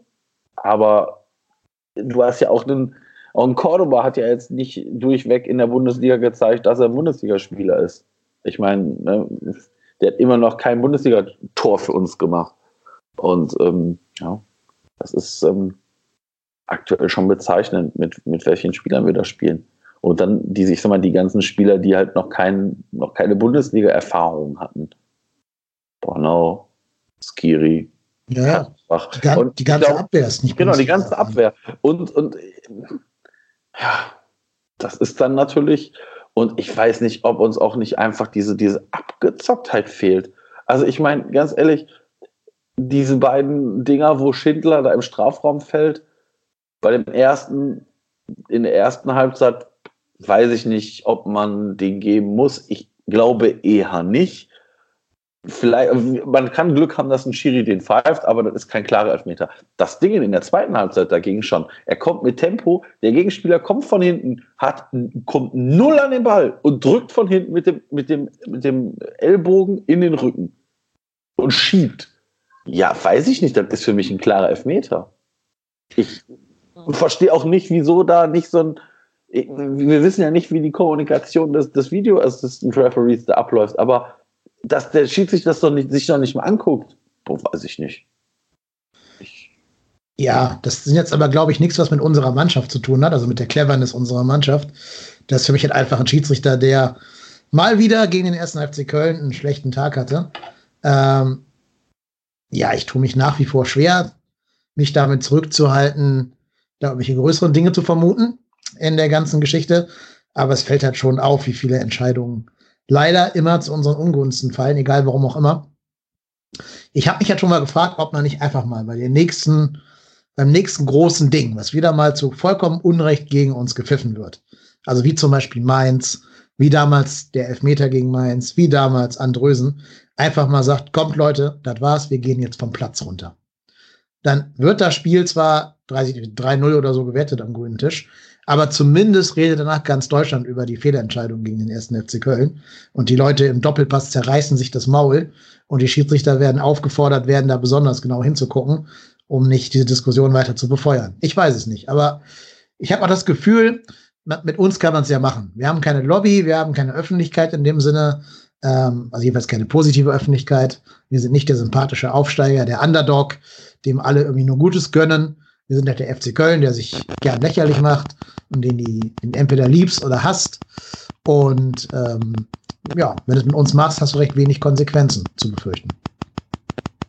Ja, ja, gebe ich dir vollkommen recht. Ja, ich meine, ich weiß nicht, was das für Konsequenzen hätte, wenn du da einfach vom Platz gehst. Ich glaube, Weiß ich auch nicht. keine guten. Keine Ahnung, aber weißt du, es ist so ein bisschen an der, in der ähm, Konfliktberatung. da sagt man, manchmal auch muss es halt einfach mal knallen. Ne? Nicht immer nur die linke Wange hinhalten, wenn du auf die rechte geschlagen wirst, sondern manchmal auch einfach den Typen, der dich gerade geschlagen hat, zurückschlagen, weil dann passiert zumindest irgendwann was. Das ist tatsächlich inzwischen so der, der Stand der Dinge in diesem Feld. Und dass man einfach mal irgendwie den dicken Neonfall auf die, Pfeil auf diese ganzen Fehlentscheidungen richtet, damit nicht immer alles so ja, vor sich hin äh, entschieden wird und man als FC-Fan schon so als Verschwörungstheoretiker angesehen wird, wenn man diese vielen Fehlentscheidungen auf sie hinweist. Wobei ich aber auch sagen muss, in dem Spiel heute fand ich es nicht hundertprozentige Fehlentscheidungen wie äh, gegen Mainz. Ich glaube, die zweite Szene von Schindler war nicht im Strafraum. Also ich glaube, klar, es war ein Foul, für mich eindeutig. Aber ich glaube eher äh, Freistoß und Gelb für den Mainzer Spieler, ja Quatsch, für den Düsseldorfer Spieler, als äh, Elfmeter. Also das müsste man auch dazu sagen. Ja, gut, äh, ich ja, glaube, du hast recht, er fängt Elfer. vorher an zu schieben, Ja. ja. das Ich stimmt, würde auch ja. sagen, der Effekt tritt vor der Strafraumlinie in Kraft. Deswegen würde ich da nicht behaupten, dass uns ein Elfer geklaut wurde, aber halt zumindest die gelbe Karte. Und ich glaube, der hat nachher auch nochmal gelb gesehen, der Typ von Düsseldorf. Also wäre es wieder so ein Unterzahlspiel gewesen. Also ich, ich glaube, du hast ja gesagt, man muss mal irgendwas machen, dass man mal ähm, oder Fußball Deutschland den FC schaut. Ähm, ihr könnt euch vielleicht erinnern an das ähm, Handtor im Spiel gegen Hannover 96 von diesem Andreasen. André, Ja. Andrösen. Ähm, Andrösen. da da hat auch ganz Deutschland auf den FC geguckt und ähm, im Nachgang hat sich aus meiner Sicht an den Schiedsrichterentscheidungen für oder gegen den FC überhaupt nichts geändert. Genauso wie in, nach Mainz jetzt ganz klar gesagt wurde, ähm, das war eine Fehlentscheidung von dem Schiri.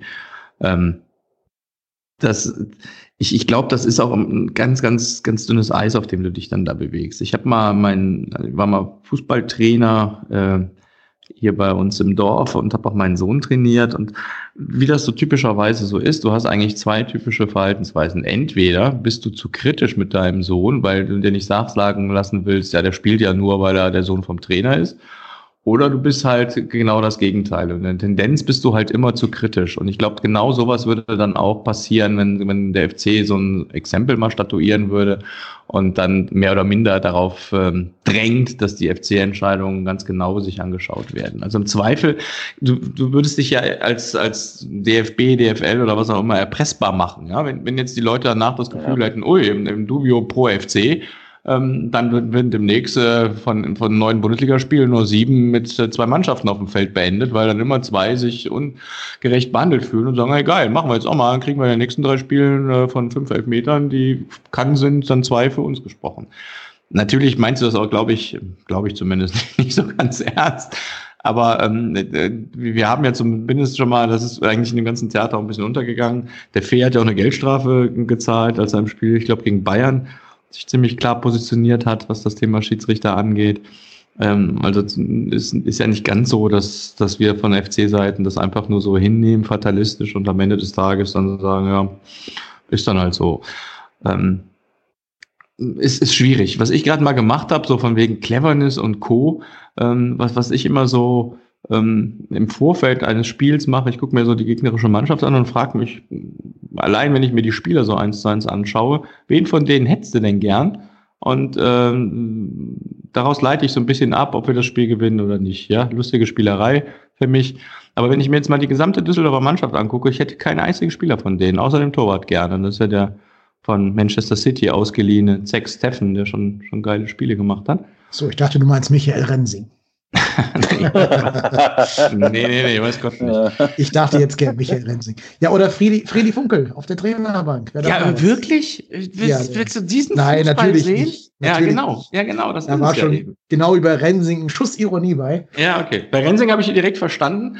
Aber Funkel ist ja, das muss man ja bei allem, bei allem äh, bei Kritik an dem Fußball, den er, den er spielen lässt, äh, sagen. Da hat er in der letzten Saison mit der Fortuna eine überragende Saison gespielt. Da äh, mit, mit, hat er natürlich auch Glück gehabt, weil er zwei, drei schnelle Spieler hatte da mit Luke Bacchio und Rahman und so. Aber hätte ich dem nie zugetraut, dann hätte ich auch diesem Kackverein nicht zugetraut, dass er die Liga hält. Aber da muss man schon vor, vor Friedhelm den Hut ziehen, dass er das hinbekommen hat. Die Saison wird schwer. Ich mag den ja auch. Also, ja, ich mag den auch, ja, absolut. Ich, ich traue dem ja auch zu, dass der wirklich in FC-Bettwäsche in Düsseldorf schläft. Ja, glaube ich ähm, auch. Könnte durchaus sein. Ist halt so ein bisschen die Light-Version von Peter Stöger, ne? So Spiel erstmal kaputt machen und vorne wird der Heading schon richten, so nach dem Motto. Ja. Oder früher der, der Luke Bacchio. Ist okay. Also, glaube ich, für so eine Mannschaft wie Düsseldorf kannst du nicht viel anderes implementieren. Da kannst du nicht sagen, wir machen jetzt Ballbesitz und Patsch, Klatz und sonst irgendwelche Ballstaffetten. Ich glaube, das ist schon komplett pragmatisch.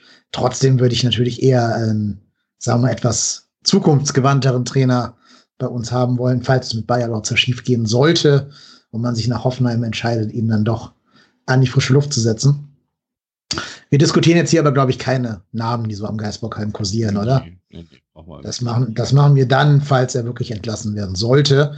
Aber noch ist er unser Trainer und noch, finde ich, sollte man ihm da auch aus Respekt gegenüber Absolut. nicht jetzt schon die ganzen anderen Namen diskutieren. Was wir tun können, weil das ist schon, das ist schon beschlossene Sache, ähm, über die Zukunft von Armin Fee reden. Weil der hat ja tatsächlich schon angekündigt, uns im Sommer 2020 zu verlassen. Hat wahrscheinlich die wenigsten überrascht, würde ich mal sagen. Aber ähm, da ist jetzt natürlich eine neue Baustelle eröffnet. Was würdet ihr denn sagen? Wie sollte man mit dieser Personalie umgehen? Ja, schwierig. Also ich glaube, Armin Fee wird äh, Werbegesicht von Jacques Weindepot. Ähm, würde ich bei Otzet oder bei sonstigen Werbeanbietern ein bisschen was draufsetzen. Ähm, ich, ganz ehrlich, ich weiß es, ich, ich würde gerne vielleicht irgendwie, vielleicht doch eine interne Lösung mit Eleng, aber ich glaube, dass man diesen Leuten keinen Gefallen damit tut, die in die Öffentlichkeit zu ziehen, weil die haben sie ja nie gesucht. Und ich glaube, das hat einen Sinn, wie so ein Frank Ehling immer, ich sag mal, im Hintergrund gewerkelt hat. Und es gibt ja auch, ich sag mal, passende Beispiele ähm, dafür, dass, dass diese Leute vielleicht auch besser im Hintergrund arbeiten sollten, ähm, als dann sich, ich sag mal, in die Öffentlichkeit zu stellen und äh, dort dann dementsprechend zu arbeiten. Ich weiß es nicht. Ich, Horst Held wird ja gemunkelt. Pff, ob wir uns das antun sollten, nach dem, was damals mit seiner vermeintlichen Verpflichtung gelaufen ist, weiß ich nicht. Ja, keine Ahnung. Also äh, das, das, wird eine, das wird eine schwere Entscheidung und das wird eine Entscheidung, die ja auch zukunftsweisend für den FC ist. Ähm, Armin Fee wird gute Gründe haben, wieso er nicht weitermachen will. Wahrscheinlich wird es ihm im, beim FC zu anstrengend, weil. Ja, ab jetzt wird es Arbeit. Genau, ab jetzt wird es Arbeit hm, da bin ich raus. Ähm, ja, aber ganz ehrlich, ich äh, da so, so tief stecke ich nicht in dieser Materie drin, um abschätzen zu können, ob, ob die Leute, die da jetzt gehandelt werden, tatsächlich wirklich Leute sind, die gehandelt werden oder das nur einfach nur diese, diese Namen sind, die man sowieso jedes Mal in den Raum wirft. Ja, man hat ja gelesen, dass die ein Profil erstellen wollen oder was. Werle hat ja gesagt, das ist schon finalisiert. Und dann ähm, habe ich zumindest gelesen, wollen die eine Personalberatung einsetzen, um da ähm, letztendlich die Auswahl oder vielleicht auch eine Vorauswahl zu betreiben. Die drei Jungs, die ja aus der Wirtschaft kommen, äh, würden das dann so machen, wie man es auch in der Wirtschaft machen würde. Ähm, Fände ich, fänd ich schon, schon spannend. Ähm, aber ja, schauen wir mal. Also ähnlich weiß ich nicht, ob, ob, ob das auch unbedingt so sinnvoll ist oder wäre.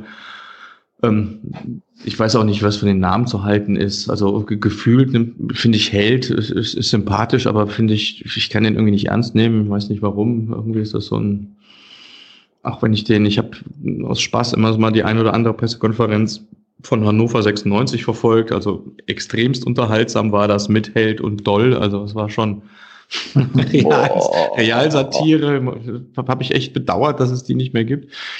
Ähm, ja, aber Held weiß ich nicht. Ähm, was ich, wenn ich gerne mal hätte, wäre, der, der richtig super Einkäufe macht und da wirklich scheinbar ein Auge für hat, ist dieser Rufen Schröder von Mainz. Aber die Frage ist halt der, ob der von einem Karnevals zum anderen Karnevalsverein gehen möchte und ob er beim FC die deutlich bessere Perspektive sieht als Mainz. Mit unserem Selbstbewusstsein sagen wir natürlich, ja, das ist eine ganz andere Hausnummer, ganz andere Liga und Kategorie. Aber ob man das realistisch betrachtet äh, in diesem Profibusiness dann auch so sieht, weiß ich nicht. Aber wenn ich so mir einen wünschen müsste, dann wäre das, glaube ich, dieser Rufen Schröder. Oder auch der Rosen von Hoffenheim macht auch einen guten Eindruck, aber ich glaube auch nicht, dass der CFD eine Alternative ist. Ich glaube, dass keiner, der gerade einen Vertrag bei dem Erstligisten hat, den verlässt, um zum ersten FC Köln zu kommen. Also ich glaube, mit unserer Reputation, unserem, unserem Tabellenplatz, unserem generellen Auftreten, kriegst du erstmal nur Sportdirektoren, die gerade auf der Suche sind. Weil, also warum sollte jemand kommen, der jetzt zum Beispiel bei Hoffenheim die Chance hat, irgendwie Europapokal zu spielen, ja. warum sollte der sich Abstiegskampf beim FC antun? Außer du schmeißt ihn halt mit Geld zu und sagst hier dreifache von deinem Gehalt. Aber das können wir auch nicht, weil wir haben kein Geld. Also wir können ja im Endeffekt nur jemanden nehmen, der gerade nicht allzu viele Ansprüche stellen kann. Was mir ganz lieb wäre, dass wir nicht den nächsten Berufsanfänger holen, also in der Bundesliga. Also mhm. ist immer nicht despektierlich gemeint, ne? aber wir haben halt einen Verein mit sehr vielen Berufsanfängern. Wir haben Präsidenten, die eben noch nie Präsident waren, außer interimsweise. Wir haben auf dem Platz ganz viele Spieler, die noch nie Bundesliga gespielt haben. Wir haben einen Trainer, der noch nie Bundesliga gespielt hat, also dass das Trainer noch nie Bundesliga gecoacht hat und so weiter und so fort. Kannst also alle Ebenen durchgehen. Da wäre schon gut, wenn auf dieser neuralgischen Position, wo du auch ganz viel aushalten und abfedern und kommunizieren musst, wenn da ein bisschen jemand säße, der weiß, was er tut. Und auch, ja, ähm, da ein bisschen mit Gelassenheit rangeht und nicht eben, weil der Berufsanfänger ist, erstmal versucht, sich selber zu profilieren oder ja, sonst irgendwie da Spielchen zu spielen, sondern irgendeinen abgeklärten, klaren, souveränen Typen, von mir ist auch Frau, ist egal, also welches Geschlecht ist mir vollkommen wurscht. Hauptsache jemand, der halt einfach A, weiß, wie bei uns so ein bisschen der, der Pressehase läuft, wie man den Express ruhig stellt und B, der natürlich auch eine Mannschaft perspektivisch zusammenstellen kann. Ähm, wobei ich nochmal sagen muss, die Transfers fand ich im Sommer gut. Ich finde zwar, es fehlen zwei Spieler auf wichtigen Positionen, aber die, die gekommen sind, sind für mich Verstärkungen gewesen, damals zumindest. Ja. Ja, ja also ja, das stimmt. ich kann da weder viel noch ewig äh, einen Vorwurf machen, was die Transferpolitik angeht, zumindest diesen Sommer. Im letzten Sommer sah die Welt ein bisschen anders aus. Ja, aber nee, das wäre so mein Wunsch an dieses Profil. Ähm, ich glaube nicht, dass Horst Held das erfüllt, dieses Profil. Ich glaube, der hat ja so eine etwas flapsige Art an sich und neigt dazu, gerne mal Sprüche zu machen. Ist auch sympathisch, so beim, beim Bierchen in der Kneipe. Aber ähm, auf diesem wichtigen Posten in Köln fliegen dir solche Sprüche ganz schnell um die Ohren. Das hat man ja bei Armin Fee gesehen, der damals über Stefan Rotenbeck gesagt hat, also ich würde immer anders aufstellen, aber der hört ja nicht auf mich.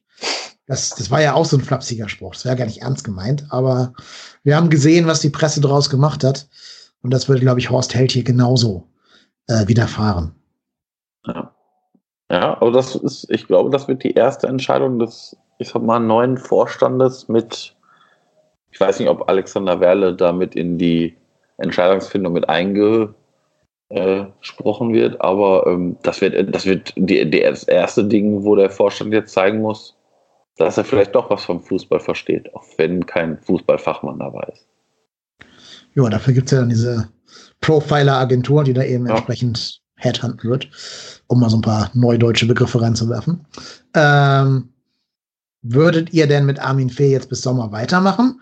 Oder folgt ihr dem Trend mancher, gerade FC-Brettforisten, die sagen, der ist schon ein lame Duck und den kann man eigentlich nur noch so schnell wie möglich entsorgen? Also ich glaube, viele hätten das Problem, eine lame duck zu sein, aber der Fee ist von seiner ganzen Persönlichkeit keiner, der ähm, das überhaupt zulässt, dass er als lame duck na, da wahrgenommen wird. Ähm, am Ende des Tages ist er aber, glaube ich, auch schon Realist und das hat er ja auch in dem Interview gesagt, als sie ihm genau diese Frage gestellt haben. Als er sagte, wenn du dann in Vertragsverhandlungen mit potenziellen neuen Spielern bist, dann ist das natürlich was anderes, ähm, wenn du selber weißt, du bist am Ende, nach Ende der Saison nicht mehr da, als wenn du dann halt entsprechend noch da bist. Ich glaube, das hängt, Werle hat ja heute vor, vor dem Spiel bei Sky gesagt, dass ähm, die Entscheidung relativ schnell ähm, und zeitnah war, glaube ich, sein Terminus ähm, fallen wird. Und ähm, das würde ja fast bedeuten, dass man jemanden holt, der, der frei ist, weil ich mir nicht glauben, nicht vorstellen kann, dass das irgendwelche, ähm, zumindest von, von Bundesligisten Manager dann einfach mal ähm, in der laufenden Saison wechseln. Und ähm, wenn das dann so kommt, und auch das hat ja Werl ja angesagt, äh, wird er sich eine, Übergangsphase wünschen. Und ich sag mal, wenn der wirklich relativ schnell kommt, vielleicht sogar noch vor der Winterpause, dann ist der, der Fee nach der Winterpause weg. Ähm, weil ich ihm auch seine Entscheidung und die daraus äh, damit vermittelte Begründung abnehme. Ich glaube, der ist tatsächlich jemand, der der ähm, finanziell unabhängig ist und der festgestellt hat, ups, ich bin bald 60, ich will noch irgendwo ähm, ein bisschen was ab vom Leben genießen. Und ähm, das kann ich jetzt in einem vermeintlich schönen Alter zwischen 60 und 70 dann noch machen. Aber wenn ich jetzt noch weiter zwei, drei, vier, fünf Jahre dann Fulltime-Job habe und auch fern der Heimat, dann, dann ist das eben was anderes. Und der ist eben nicht so eitel, dass er, glaube ich, morgens, wenn er aufsteht und sagt, hey, ich bin Geschäftsführer eines Bundesligisten, ähm, dass er das braucht. Der, glaube ich, ist da dem einen oder anderen schönen Dingen des Lebens neben Rotwein äh, auch zugeneigt und das ist ja auch völlig okay. Also ich glaube, der Fee ist auch so ein bisschen, glaube ich, so ein Antityp von vielen, ne? wo man einfach so ähm, sich selber verschiedene Sachen nicht zugesteht, nicht gönnt und wenn man dann sieht, andere können das und haben vielleicht sogar noch Erfolg dabei, dann mag man die besonders ungern und Fee ist halt so jemand, der dabei vielen ähm, Punkte triggert, äh, die genau dazu führen, dass er an der einen oder anderen Stelle dann vielleicht doch nicht so beliebt ist, weil man ihm fachlich ähm, so viel aus meiner Sicht nicht vorwerfen kann und er ja auch schon durchaus Erfolg in der Bundesliga hatte. Ja, ja ich glaube halt, er ist, also er ist jetzt nicht jemand, er ist halt nicht jemand, der in FC-Bettwäsche schläft. Ich glaube, der sieht den FC als Job. Genau. Schon auch professioneller, als wir ihm das manchmal hier unterstellen mit seiner, seiner Rotweinliebe und so. Ähm, das schon, der wird da schon arbeiten, also ganz normal seinem Beruf nachgehen. Der wird jetzt keiner sein, der irgendwie von morgens bis abends da im Büro sitzt und so ein, so ein Workaholic zu sein. Was ich aber nicht glaube, ist, dass der sich jetzt noch motivieren kann, so die ganz harte Arbeit zu machen. Also mal zu gucken, hat irgendein anderer Manager vielleicht das Interesse, seinen Verein zu verlassen? Äh, Gibt es irgendwo Ausstiegsklauseln für Manager, wenn es sowas überhaupt gibt? Keine Ahnung. Hört, gibt es irgendwo was? Ich glaube halt, dass Fee jetzt dann doch eher so eine offensichtlichere Lösung anstrebt, weil ja, ich glaube, er ist halt nicht derjenige, der jetzt noch allzu viel von seinem Leben in den FC investieren wird. So schätze ich ihn nicht ein, ehrlich gesagt. Nee, ich glaube, der ist, ich glaube, der ist halt Profi genug. Ich glaube auch, der hat noch nie Hört sich jetzt dann vielleicht auch ein bisschen polemisch an, aber ich glaube, der hat noch nie so viel gearbeitet wie in dieser Funktion. Ich war auch ganz überrascht. Ich weiß nicht, ich habe ja auch dieses Vontora-Interview gesehen und noch, ich habe den noch irgendwo gesehen. Da hat er dann zum Beispiel auch gesagt, dass er irgendwie um, um sieben oder so auf der Arbeit ist oder, oder zumindest um sieben dahin fährt oder aufsteht oder was auch immer. Also man hätte ja auch gedacht, der kommt dann mal so um zehn als Frühstücksdirektor und außerhalb der Transferzeit macht er sich da eine gute Zeit. Nee, ich glaube, der macht das schon professionell und ähm, er also dem, das, das spricht ihm nicht ab.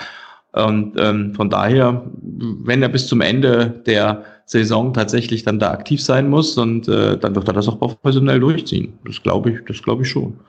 Sehe ich jetzt keinen Ansatzpunkt, ihm ja. das äh, nicht zuzugestehen. Dein Wort in des Fußballgottes Ohr. Mein, mein Wunsch wäre, dass sie den, den neuen zum äh, 30.12. holen und der dann quasi ein halbes Jahr Zeit hat, so neben Fee herzulaufen, mitzulaufen und schon mal eingearbeitet wird. Ne, das ist eigentlich eh in anderen Wirtschaftsbetrieben Usus, dass du deinen Nachfolger ein bisschen einarbeiten kannst, wenn du mit absehbarem Ende die Arbeitsstelle verlässt und nicht irgendwie holter die Polter gehen musst. Ähm, nur im Fußball ist es ja immer so, der eine geht und der nächste kommt. Und es gibt eigentlich nie vernünftige Übergaben oder Einarbeitungen. Deswegen, also wenn man schon die Chance hat, es so lange im Voraus zu wissen, und dafür hat Armin ja gesorgt, also hat er eben Fakten geschaffen, dann wäre es natürlich schon schön, wenn man sich jetzt irgendwen holt, der auch zum zum 1. Januar quasi verfügbar wäre. Und dann hat noch ein halbes Jahr Zeit hat, schon mal so diesen, das, was ihn da erwartet, aus nächster Nähe kennenzulernen.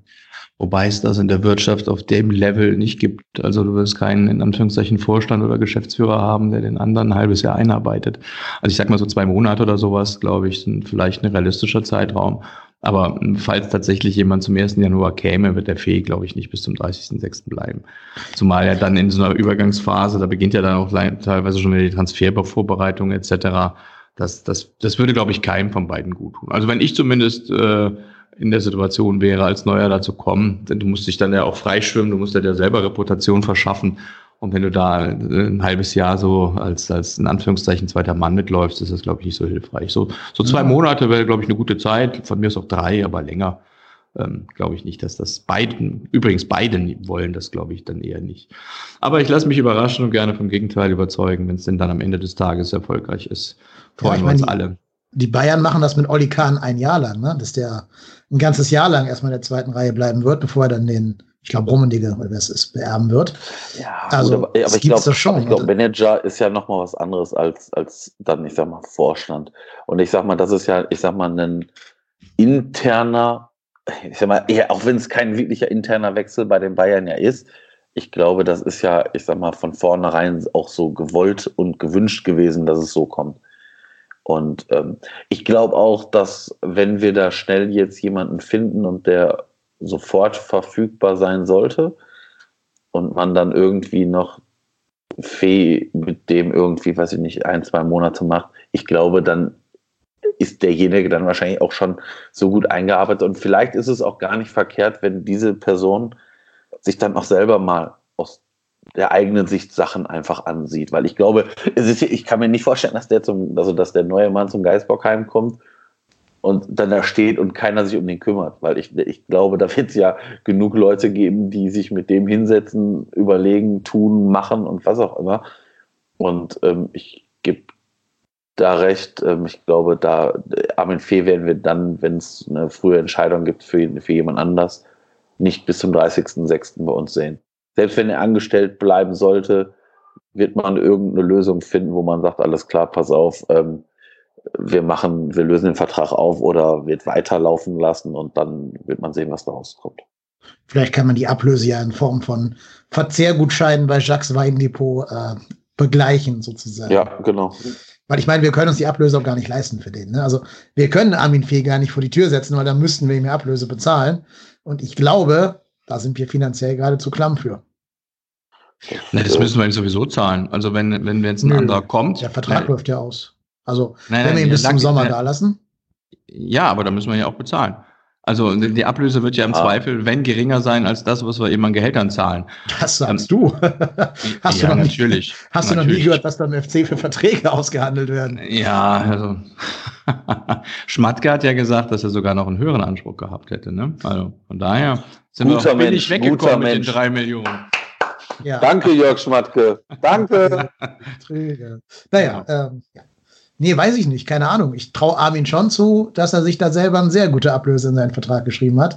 Ich weiß es aber auch nicht. Also vielleicht ich mich mal über, Entschuldigung, dass ich unterbreche, aber dass ich mich mal über ein Schalke-Tor freue, hätte ich auch nicht gedacht. 2-2, ne? Ja. ja. Trotzdem ein Punkt mehr als Augsburg hätte haben dürfen in diesem Spiel. Es ist ja noch eine Weile. Läuft noch, ja, ja. läuft noch, ja. Ja, aber also ich, ich weiß nicht, ich weiß auch nicht, ob Armin Fee dann da sagen wird, also ich meine, es wäre nur legitim zu sagen, pass auf, ich, ich, ich lasse meinen Vertrag auslaufen, wir bezahlen nicht weiter bis zum Jahresende und dann, ähm, ja gut, aber die Kröte müssen wir dann halt schlucken. Also das ist dann halt einfach so. Also ich gibt ja keinen Grund zu sagen, also entweder er sagt von sich aus, ich löse meinen Vertrag mit euch auf zum, weiß ich nicht, 30.2., 28., 30.2., ja genau, zum 30.02. löse ich den Vertrag mit dem FC auf. Ähm, bis Ende Februar, dann lösen wir den Vertrag auf und keine Ahnung was. Ähm, ja. Aber ich, ich da wird, das wird man sehen. Ich glaube, das steht und fällt damit, wer ist der Nachfolger und wie will der FC da den, den ich sag mal, den, den Umbruch machen. Und ich kann mir nicht vorstellen, dass Armin Fee dann da, ich sag mal, sich querstellen wird. Da wird man irgendeine Lösung finden, um da halt fair auseinanderzugehen. Und ich glaube, das sollte auch im Sinne aller sein, weil ich glaube, der, dem FC ist es jetzt, wir haben genug Probleme, die auf anderen Ebenen sind, um da uns halt die Baustelle auch aufzumachen, glaube ich. Hm. Was ich finde, was Armin nicht kann, also wo er eine sehr schlechte Reputation hat, ähm, und das könnte eventuell jetzt halt eben aktiv oder akut werden, Trainer.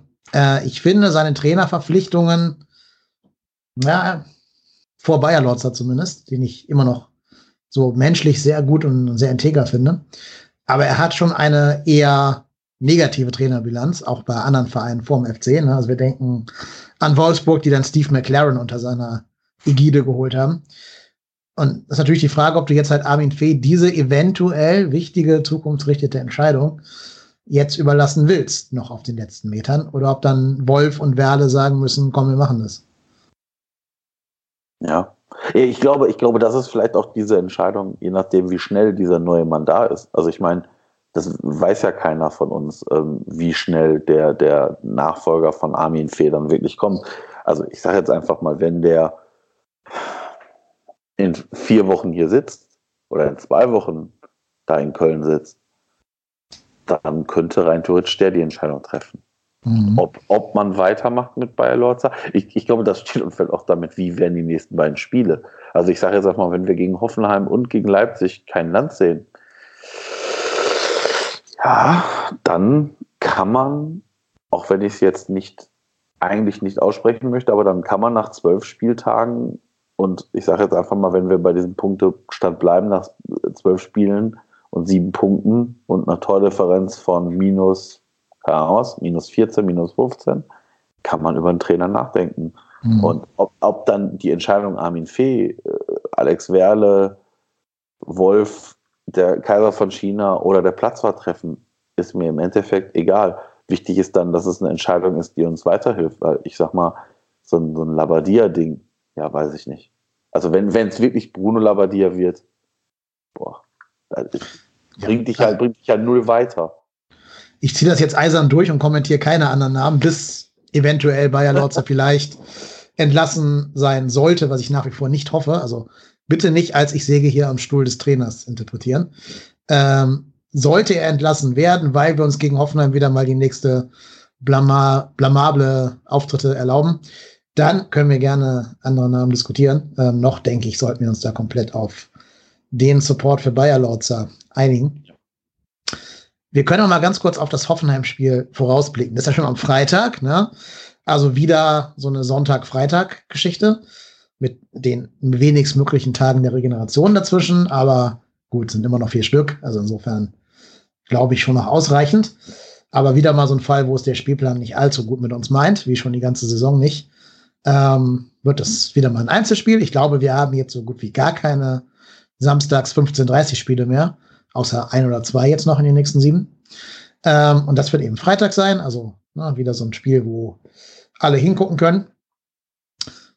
Sollten wir irgendwas an der Mannschaft ändern gegen offensiv starke Hoffenheimer, die gerade ihren Flow gefunden haben, wie scheint? Ja, also ich überlege die ganze Zeit, ob vielleicht man sogar, also ich glaube, es steht und fällt damit, ob Katterbach spielen kann. Ich glaube es ehrlich gesagt nicht. Ähm, dementsprechend ähm, ist meiner Meinung nach geht an Jonas Hector hinten links kein Weg dran vorbei. Ähm, weder Bader noch Schmitz halte ich dafür aktuell fähig, den, den, angeschlagenen, den angeschlagenen Kader da irgendwie breiter zu machen und auch zu verstärken. Ähm, damit wird fast Räte realistisch, weil klar, sind nochmal vier, vier, Tage äh, vier Tage mehr und ähm, ich möchte Marco Vögert da bitte nicht in der Startformation sehen. Ja.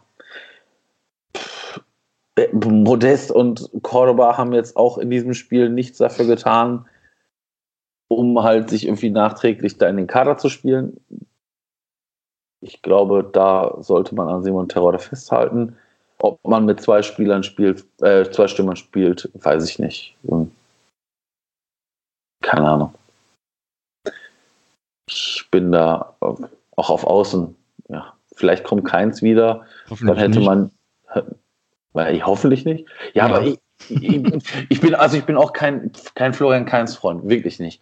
Aber das ist bei mir aktuell so eine, so eine Sache zwischen, weiß ich nicht, Pest und Cholera, weil Wer ich finde Schindler, ja, weiß ich nicht, keins oder Schindler, sucht dir einen der beiden aus. Ähm, ich finde beide, also ich finde keinen deut besser als den anderen. Also ich fand das Zusammenspiel zwischen Schindler und Terodde heute ziemlich gut. Ähm, ähm, vorne links würde ich nach wie vor Drexler spielen lassen. Keins ist für mich überhaupt keine Alternative. Der Typ, es geht menschlich nicht, aber das hatte der letztes Mal auch schon. Da, da bin ich voll, ähm, voll auf der, auf der Linie des Kollegen Reinscheid. Ähm, was, was ich mal probieren würde, um das Thema Jugend auch mit reinzubringen, äh, nach der Vorbereitung war ich kein Schulinov-Fan, sondern nach der Vorbereitung war ich ein Jakobs-Fan. Mhm. Und ich hätte total Bock, den Jakobs mal vorne links zu sehen. Ja. Ähm, zumindest äh, nicht in der Situation und nicht gegen Hoffenheim beim Stande von 0 zu 0 und dem Anpfiff. Ähm, aber vielleicht, wenn das Spiel einigermaßen läuft und vielleicht, wenn wir sogar, ich träume, ich habe hier ein Jever Fun getrunken, also sehr wahrscheinlich nicht leicht äh, beschwipst, ähm, dann äh, könnte man bei einer Führung von 2 zu 0 so mal in, der 75. Minute dann mal Jakobs bringen. Den möchte ich, möchte ich gerne mal sehen. Wenn, wenn ich mir sonst so anschaue, was wir für Optionen haben. Also ich befürchte leider auch, dass das irgendwas Muskuläres ist. Gesichtsausdruck von Katterbach sah nicht gut aus, also wird Hector da spielen müssen. Und da muss, da muss Festrate spielen gegen, neben Skiri. Und äh, ja, der Rest stellt sich so auf aus meiner Sicht dann wie heute. Das ist ja eigentlich das Schlimme. Wir haben ja keine Alternative. Ja. Wenn man Risse gegen Saarbrücken gesehen hat, ähm, da, also so, so gern ich den mag, äh, ich habe sogar ein Risse-Trikot und er wird ewig in meinem Herzen für das Gladbach-Tor sein, kurz vor Schluss. Ähm, aber das ist momentan leider überhaupt keine Alternative. Äh, und alle anderen sind leider auch keine Alternativen. Mire hat auch gezeigt, dass er ähm, zu Recht nicht spielt.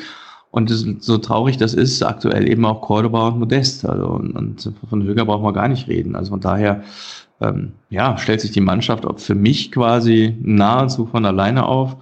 Ähm, und das bedeutet aber auch, und da, auch wenn das jetzt vielleicht äh, ein bisschen das Pfeifen im Walde ist. Nochmal, ich fand uns gegen Mainz nicht so schlecht und ich fand uns auch heute grundsätzlich natürlich nicht überragend, aber auch nicht so schlecht. Wir hatten einfach auch heute wieder Spielpech und irgendwann muss der Knoten platzen. Ob das jetzt ausgerechnet gegen Hoffenheim und Mainz, die beide richtigen Lauf haben, irgendwie Mainz, äh, Quatsch, Mainz, Leipzig, Leipzig irgendwie mit 14 Toren in den letzten beiden Spielen, sechs in Wolfsburg und jetzt acht gegen Mainz und Hoffenheim irgendwie drei Siege oder was in Folge. Also das ist auch nicht so ganz so einfach. Ähm, ja, aber ähm, die einfachen Spiele gewinnen wir ja auch nicht. Von daher machen wir es dann vielleicht in den schwierigeren. Und gegen Schalke haben wir es ja bewiesen und gegen den überragenden Tabellenführer vom Niederrhein haben wir ja auch nur 1-0 unglücklich zu Hause verloren. Also von daher, vielleicht geht da ja was. Ich weiß nur noch nicht, ähm, ob ich mir das, äh, ist jetzt ein bisschen widersprüchlich zu dem, was ich gerade sagte, aber ich mir das antun muss, soll oder darf, denn am Freitag hat auch meine Frau Geburtstag. Und ich glaube, wie ich mich entscheide, entscheide ich mich falsch irgendwo. Ja, ja aber ich, ich überlege die ganze Zeit gerade, ob nicht vielleicht sogar ein 4-4-2 mit Schaub und Drechsler auf Außen rein theoretisch denkbar wäre. Ja, ich habe also, gerade mal geguckt, wie Hoffenheim so spielt. Genau. Ähm, Entschuldigung, wenn ich gerade unterbrochen habe. Ja, also alles gut, alles gut. Hoffenheim spielt hinten, ne? Dreierkette. Wir kennen alle noch in der Mitte Kevin Vogt mhm. aus seiner ebenfalls wenig erfolgreichen Zeit hier in Köln. Mhm. Ähm, und damit so ein Fünfer Mittelfeld und zwei Stürmern. Das heißt, du musst ja irgendwie gucken, dass du diesem Mittelfeld und diesen beiden Stürmern da was entgegensetzt. Und am besten natürlich nicht ein Zichos ins ein, in eins gegen eins Duelle gegen einen schnellen, wendigen Hoffenheimer Stürmer, gegen Bebu. zum Beispiel Bebu, genau, wie zum Beispiel Bebu, äh, schickst. Das ist vielleicht nicht die beste Idee. Vielleicht überlegen wir jetzt sogar mal, wenn wir es noch nicht unter Wettkampfbedingungen getestet haben, jetzt unter Bayer Lorza. Aber die Mannschaft sollte ja von Anfang noch das 3-5-2 kennen, aus der Zweitliga-Zeit. Ob wir nicht auch noch mal überlegen wollen, das System des Gegners zu spiegeln. Ähm, du hast jetzt ja Spieler mit Kingsley, also einem von beiden, Esiboe oder, oder Schindler, die rechts den, diese Rechtsverteidiger Wingback-Position spielen können und links Hector, der noch das Mittelfeld mit überladen kann. Und dann könntest du vorne halt noch entweder sagen, du lässt Terode und Schaub im Sturm spielen, also Schaub halt ein bisschen hängend hinter Terode, oder halt Terode Cordoba und dem nochmal eine Chance geben über 90 Minuten. Ich glaube halt nur, wenn du mit dem jetzigen System von heute gegen Hoffenheim antrittst, dann lässt du die Offensivwucht von denen da Haus und Hof, also die Tür offen, dass die da alles in die Waagschale werfen können. Ja, ja. Kann, kann, gut sein. Das stimmt. Ja. 3-2 Schalke. Ja. 3-2 Schalke, endlich mal eine gute Nachricht am heutigen Tag. Ja. ja. Der Live-Podcast. Ja. Übrigens, da sieht man, das ist jetzt ganz kleiner Mini-Exkurs, da sieht man, dass Christian Heidel gar kein schlechter Manager war, weil alle die, die jetzt bei Schalke so gut performen, hat alle der viel gescholtene Heidel noch geholt. Ne? Ähm, es lag einfach daran, dass. Vielleicht ist Heidel ja jemand für uns. Ja, jetzt meine ich, nee, nee, nee, Leute mit angeschlagener Gesundheit kann man den FC wirklich nicht empfehlen. Da würde jeder Arzt der Welt sagen, Herr Heidel, bloß nicht. Ähm, also Heidel hat sich allein deshalb ja. qualifiziert für uns, weil er 17 Millionen für Cordoba verlangt hat. Ja, ne? Das war, glaube ich, der, ja, das ja. war der, der Geschäfts-, äh, der Sportdirektor-Move des Jahres, würde ich behaupten. Ja, ich finde ihn, ich finde ihn nicht besonders äh, sympathisch irgendwie, gerade wenn er auf der Gegenseite sitzt, aber Heidel ist sicherlich einer, der gar nicht so schlecht ist. Und ähm, am Ende des Tages äh, sehe ich das genauso. Also die Spieler, das ist, das ist ja auch so lustig. Als er die Spieler geholt hat, haben alle gesagt, super geile Spieler, die er geholt hat. Und im Nachhinein haben dann alle gesagt, ja, Heidel und überhaupt. Also der hat einfach viel zu lange äh, an dem, ich weiß gar nicht mehr, wie er hieß, Tedesco, genau, an dem Tedesco, Tedesco. festgehalten. Ne? Ja. Das, das wollte halt in keiner, in Schalke keiner hören. Wenn du im Pott lebst, hast du es noch unmittelbarer mitbekommen, dass die der ja. schlechteste Zweite aller Zeiten waren und, und uh, unfassbares Glück hatten. Und da kannst du natürlich so eine Ikone, die sich da von 0 auf 100 in alle Schalker Herzen ge gespielt hatte, auch gar nicht, und vor allem auch in Tönnies Herz, wie es mir scheint. Ähm, die haben ja sogar nach dem, äh, nach, nach dem, ähm, wie heißt der Hüb Stevens, äh, dann auch in einer überragenden Art und Weise die Schalker gerettet hat und in der Liga gehalten hat, hatten die ja sogar darüber nachgedacht, den Tedesco wiederzuholen. Ne? Da sieht man mal, was der da für ein Standing haben muss. Unfassbar. Und ähm, der hat einfach da, in, dem waren die Hände gebunden und konnte nicht rausschmeißen. Normalerweise hätte er ihn viel früher rausschmeißen müssen. Tedesco war das Problem. Aber gut, aber Heidel, ähm, jetzt wo wir, wir wollen ja kein, kein Name-Dropping machen und keine Namen diskutieren, ähm, aber Heidel fände ich von denen, die sofort verfügbar wären, gar nicht so verkehrt. Wobei ich wirklich nicht weiß, was die Gesundheit bei ihm dahergibt. Ne? Der hat ja einen Schlaganfall gehabt. Ja. Das ist ja nichts, was man vielleicht die Schulter nehmen sollte. Und sich dann irgendwie den stressigsten Job aller, aller 18 Erstligisten vielleicht neben Bayern anzutun. Weiß ich nicht, ob ich ihm das wirklich raten würde, an sein, aus seiner Perspektive. Ne? Ja, ähm, Gesundheit. Ähm, da musst du, glaube ich, schon sehr, sehr belastbar sein. Oder halt so eine, so eine mir doch egal Haltung von Armin Fee haben. Naja, ich glaube, die nächsten Wochen werden sehr interessant werden. Vielleicht können wir überlegen, ob wir noch eine Sonderfolge raushauen sollten, wenn sich in den nächsten Tagen noch irgendwas auf dem Trainerstuhl ändern sollte. Ich habe gerade so ein bisschen nebenbei hier Twitter offen und ich sehe, dass schon Leute, deren Meinung ich sehr schätze, auch schon den Kopf von Armin Fee fordern. Ähm, also von Armin Fee? Nee, vor Quatsch, von, von Bayer Lorz, Entschuldigung, vom Trainer. Okay. Äh, von Fee wahrscheinlich auch, aber ich habe jetzt hier nur Bayerlords heraus-Tweets gerade in meiner Timeline angespült bekommen. Das wird also jetzt das Thema sein, was uns eine Woche lang beschäftigt und was wir im Endeffekt auch nur beruhigt kriegen, wenn wir einfach gegen Hoffenheim wie auch immer äh, gewinnen. Ich glaube, wir haben doch sogar in dieser ganz katastrophalen Saison vor zwei Jahren gegen die gewonnen, ne? Oder bin ich gerade eine Saison nee. zu weit? Ich kann, also ich könnte mich Dann jetzt war das die Europa aber ne? war das war das nicht dieses Hector-Dingen, was ich sag mal ähnlich war wie das Tor gegen Mainz, wo Hector dann auch so irgendwie 16 Spieler stehen lässt wie Fahnenstange und dann irgendwie abzieht. Das, das ist das Tor, was, was ich mich gegen Hoffenheim erinnern kann. Und im Pokal der Rissefreistoß. Der Rissefreistoß, genau, die Kopie ah, von dem Gladbach-Tor. Ja. ja, na, ich weiß nicht. Wir haben ja nur gegen fünf Vereine gewonnen in der Abstiegssaison. Wolfsburg, Leipzig, Gladbach, Hamburg. Aber den fünften weiß ich nicht mehr. Vielleicht war das Hoffenheim, ich weiß gerade nicht. Äh, ist auch egal. Ähm, wir haben halt in der Vergangenheit schon gegen die gewonnen. Sogar teilweise mit einigen Toren, die wir rausgespielt haben. Also natürlich bietet deren ganzes Spielsystem auch Potenzial. Gerade wenn du selber mit schnellen Spielern kommst, wie, wie Schindler, wie dann gegebenenfalls Keins, ähm, die auch mal auszukontern. Das ist also auch durchaus jetzt nicht komplett stabil, dieses Gebilde da. Die haben ja auch lange gebraucht, um die Spielidee von ihrem Scheuers oder wie der Mann ausgesprochen wird, ähm, ja. zu verinnerlichen. Da wird auch noch nicht alles perfekt ineinander greifen bei denen. Also wenn man da entsprechend auftritt, glaube ich, haben wir zumindest eine ruhige Länderspielpause. Wenn wir da verlieren sollten, dann ist klar, dass der Baum brennt. Äh, und dann wird, glaube ich, in der Länderspielpause da auch entsprechend was passieren, weil man ihm dann nicht noch das, das Leipzig-Spiel geben wird. Das glaube ich nicht. Ja, das glaube ich auch. Ja. Na gut. Habt ihr noch irgendein Thema auf der Seele rund um unseren ersten FC Köln? Nö. Nee, wir sind so in einer latenten Depression, glaube ich, alle. Ne? Ja, es war eine sehr negative Folge. Ähm, muss ich zugeben, aber es ist gerade auch sehr, sehr schwer, den Silberstreif zu sehen. Das Einzige, was uns halt Mut geben sollte, ist die Tabellensituation. Ich würde mal behaupten, ohne jetzt nachgeschaut zu haben, dass die vor zwei Jahren schon verfahrener war am zehnten Spieltag.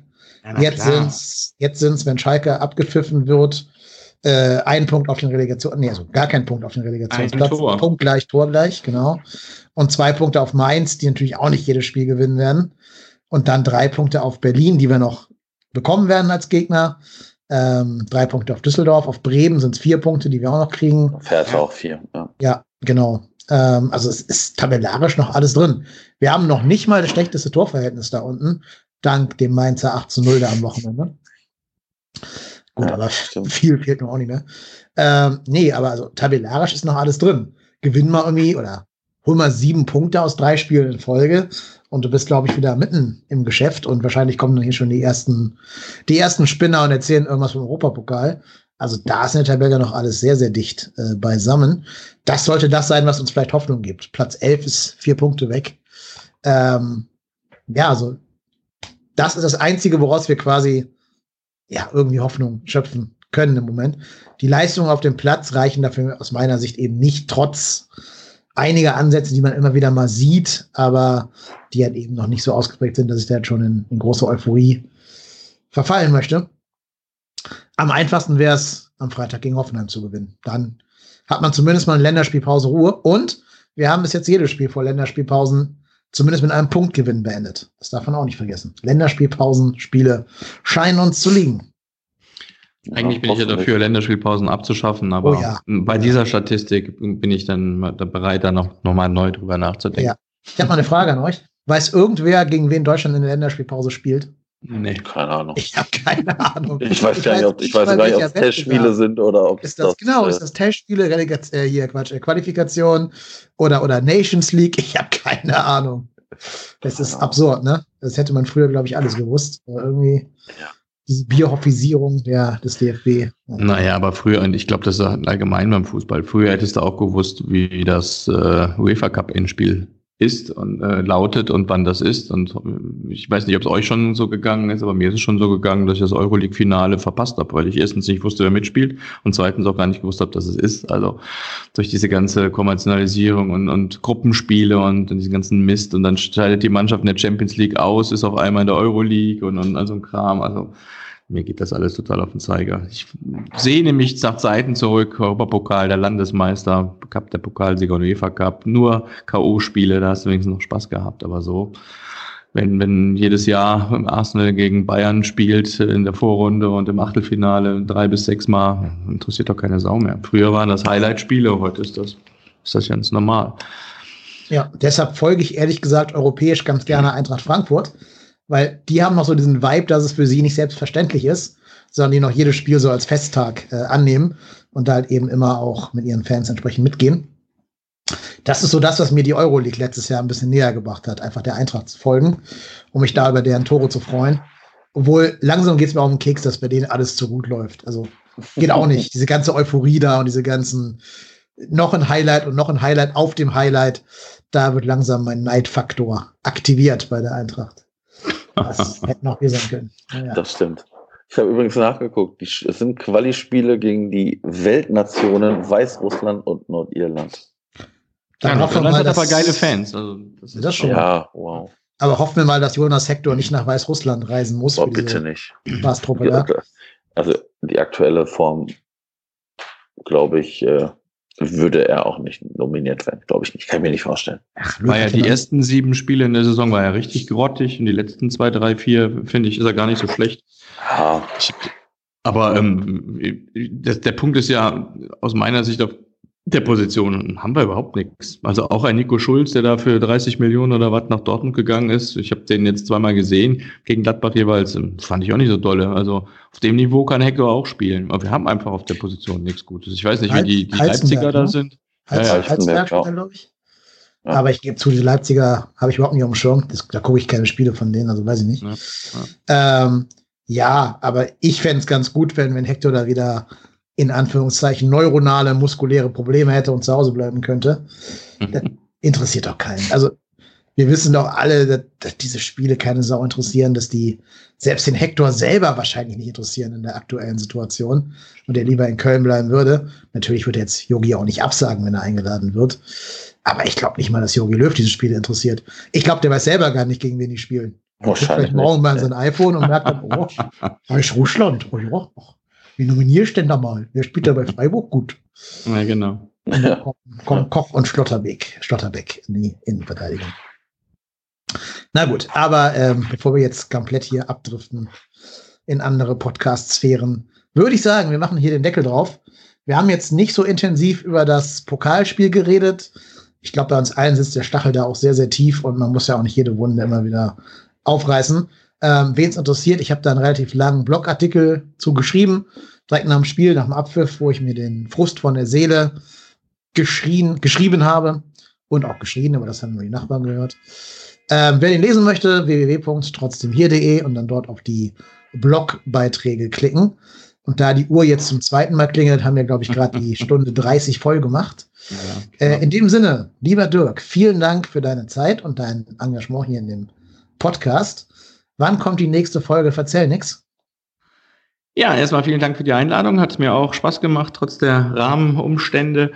Ähm, die nächste Folge des Verzähl nix Podcasts kommt äh, am Freitag oder am Donnerstag spät abends. Wir nehmen ja in der Regel donnerstags auf. Apropos Verzähl nix Podcast, der Herr Lücht hat mir eben eine WhatsApp geschrieben und in den Podcast live soll ich doch herzliche Grüße äh, ausrichten, was ich hiermit gemacht habe. Ja, Grüße, Grüße zurück. zurück. Genau, herzliche Grüße.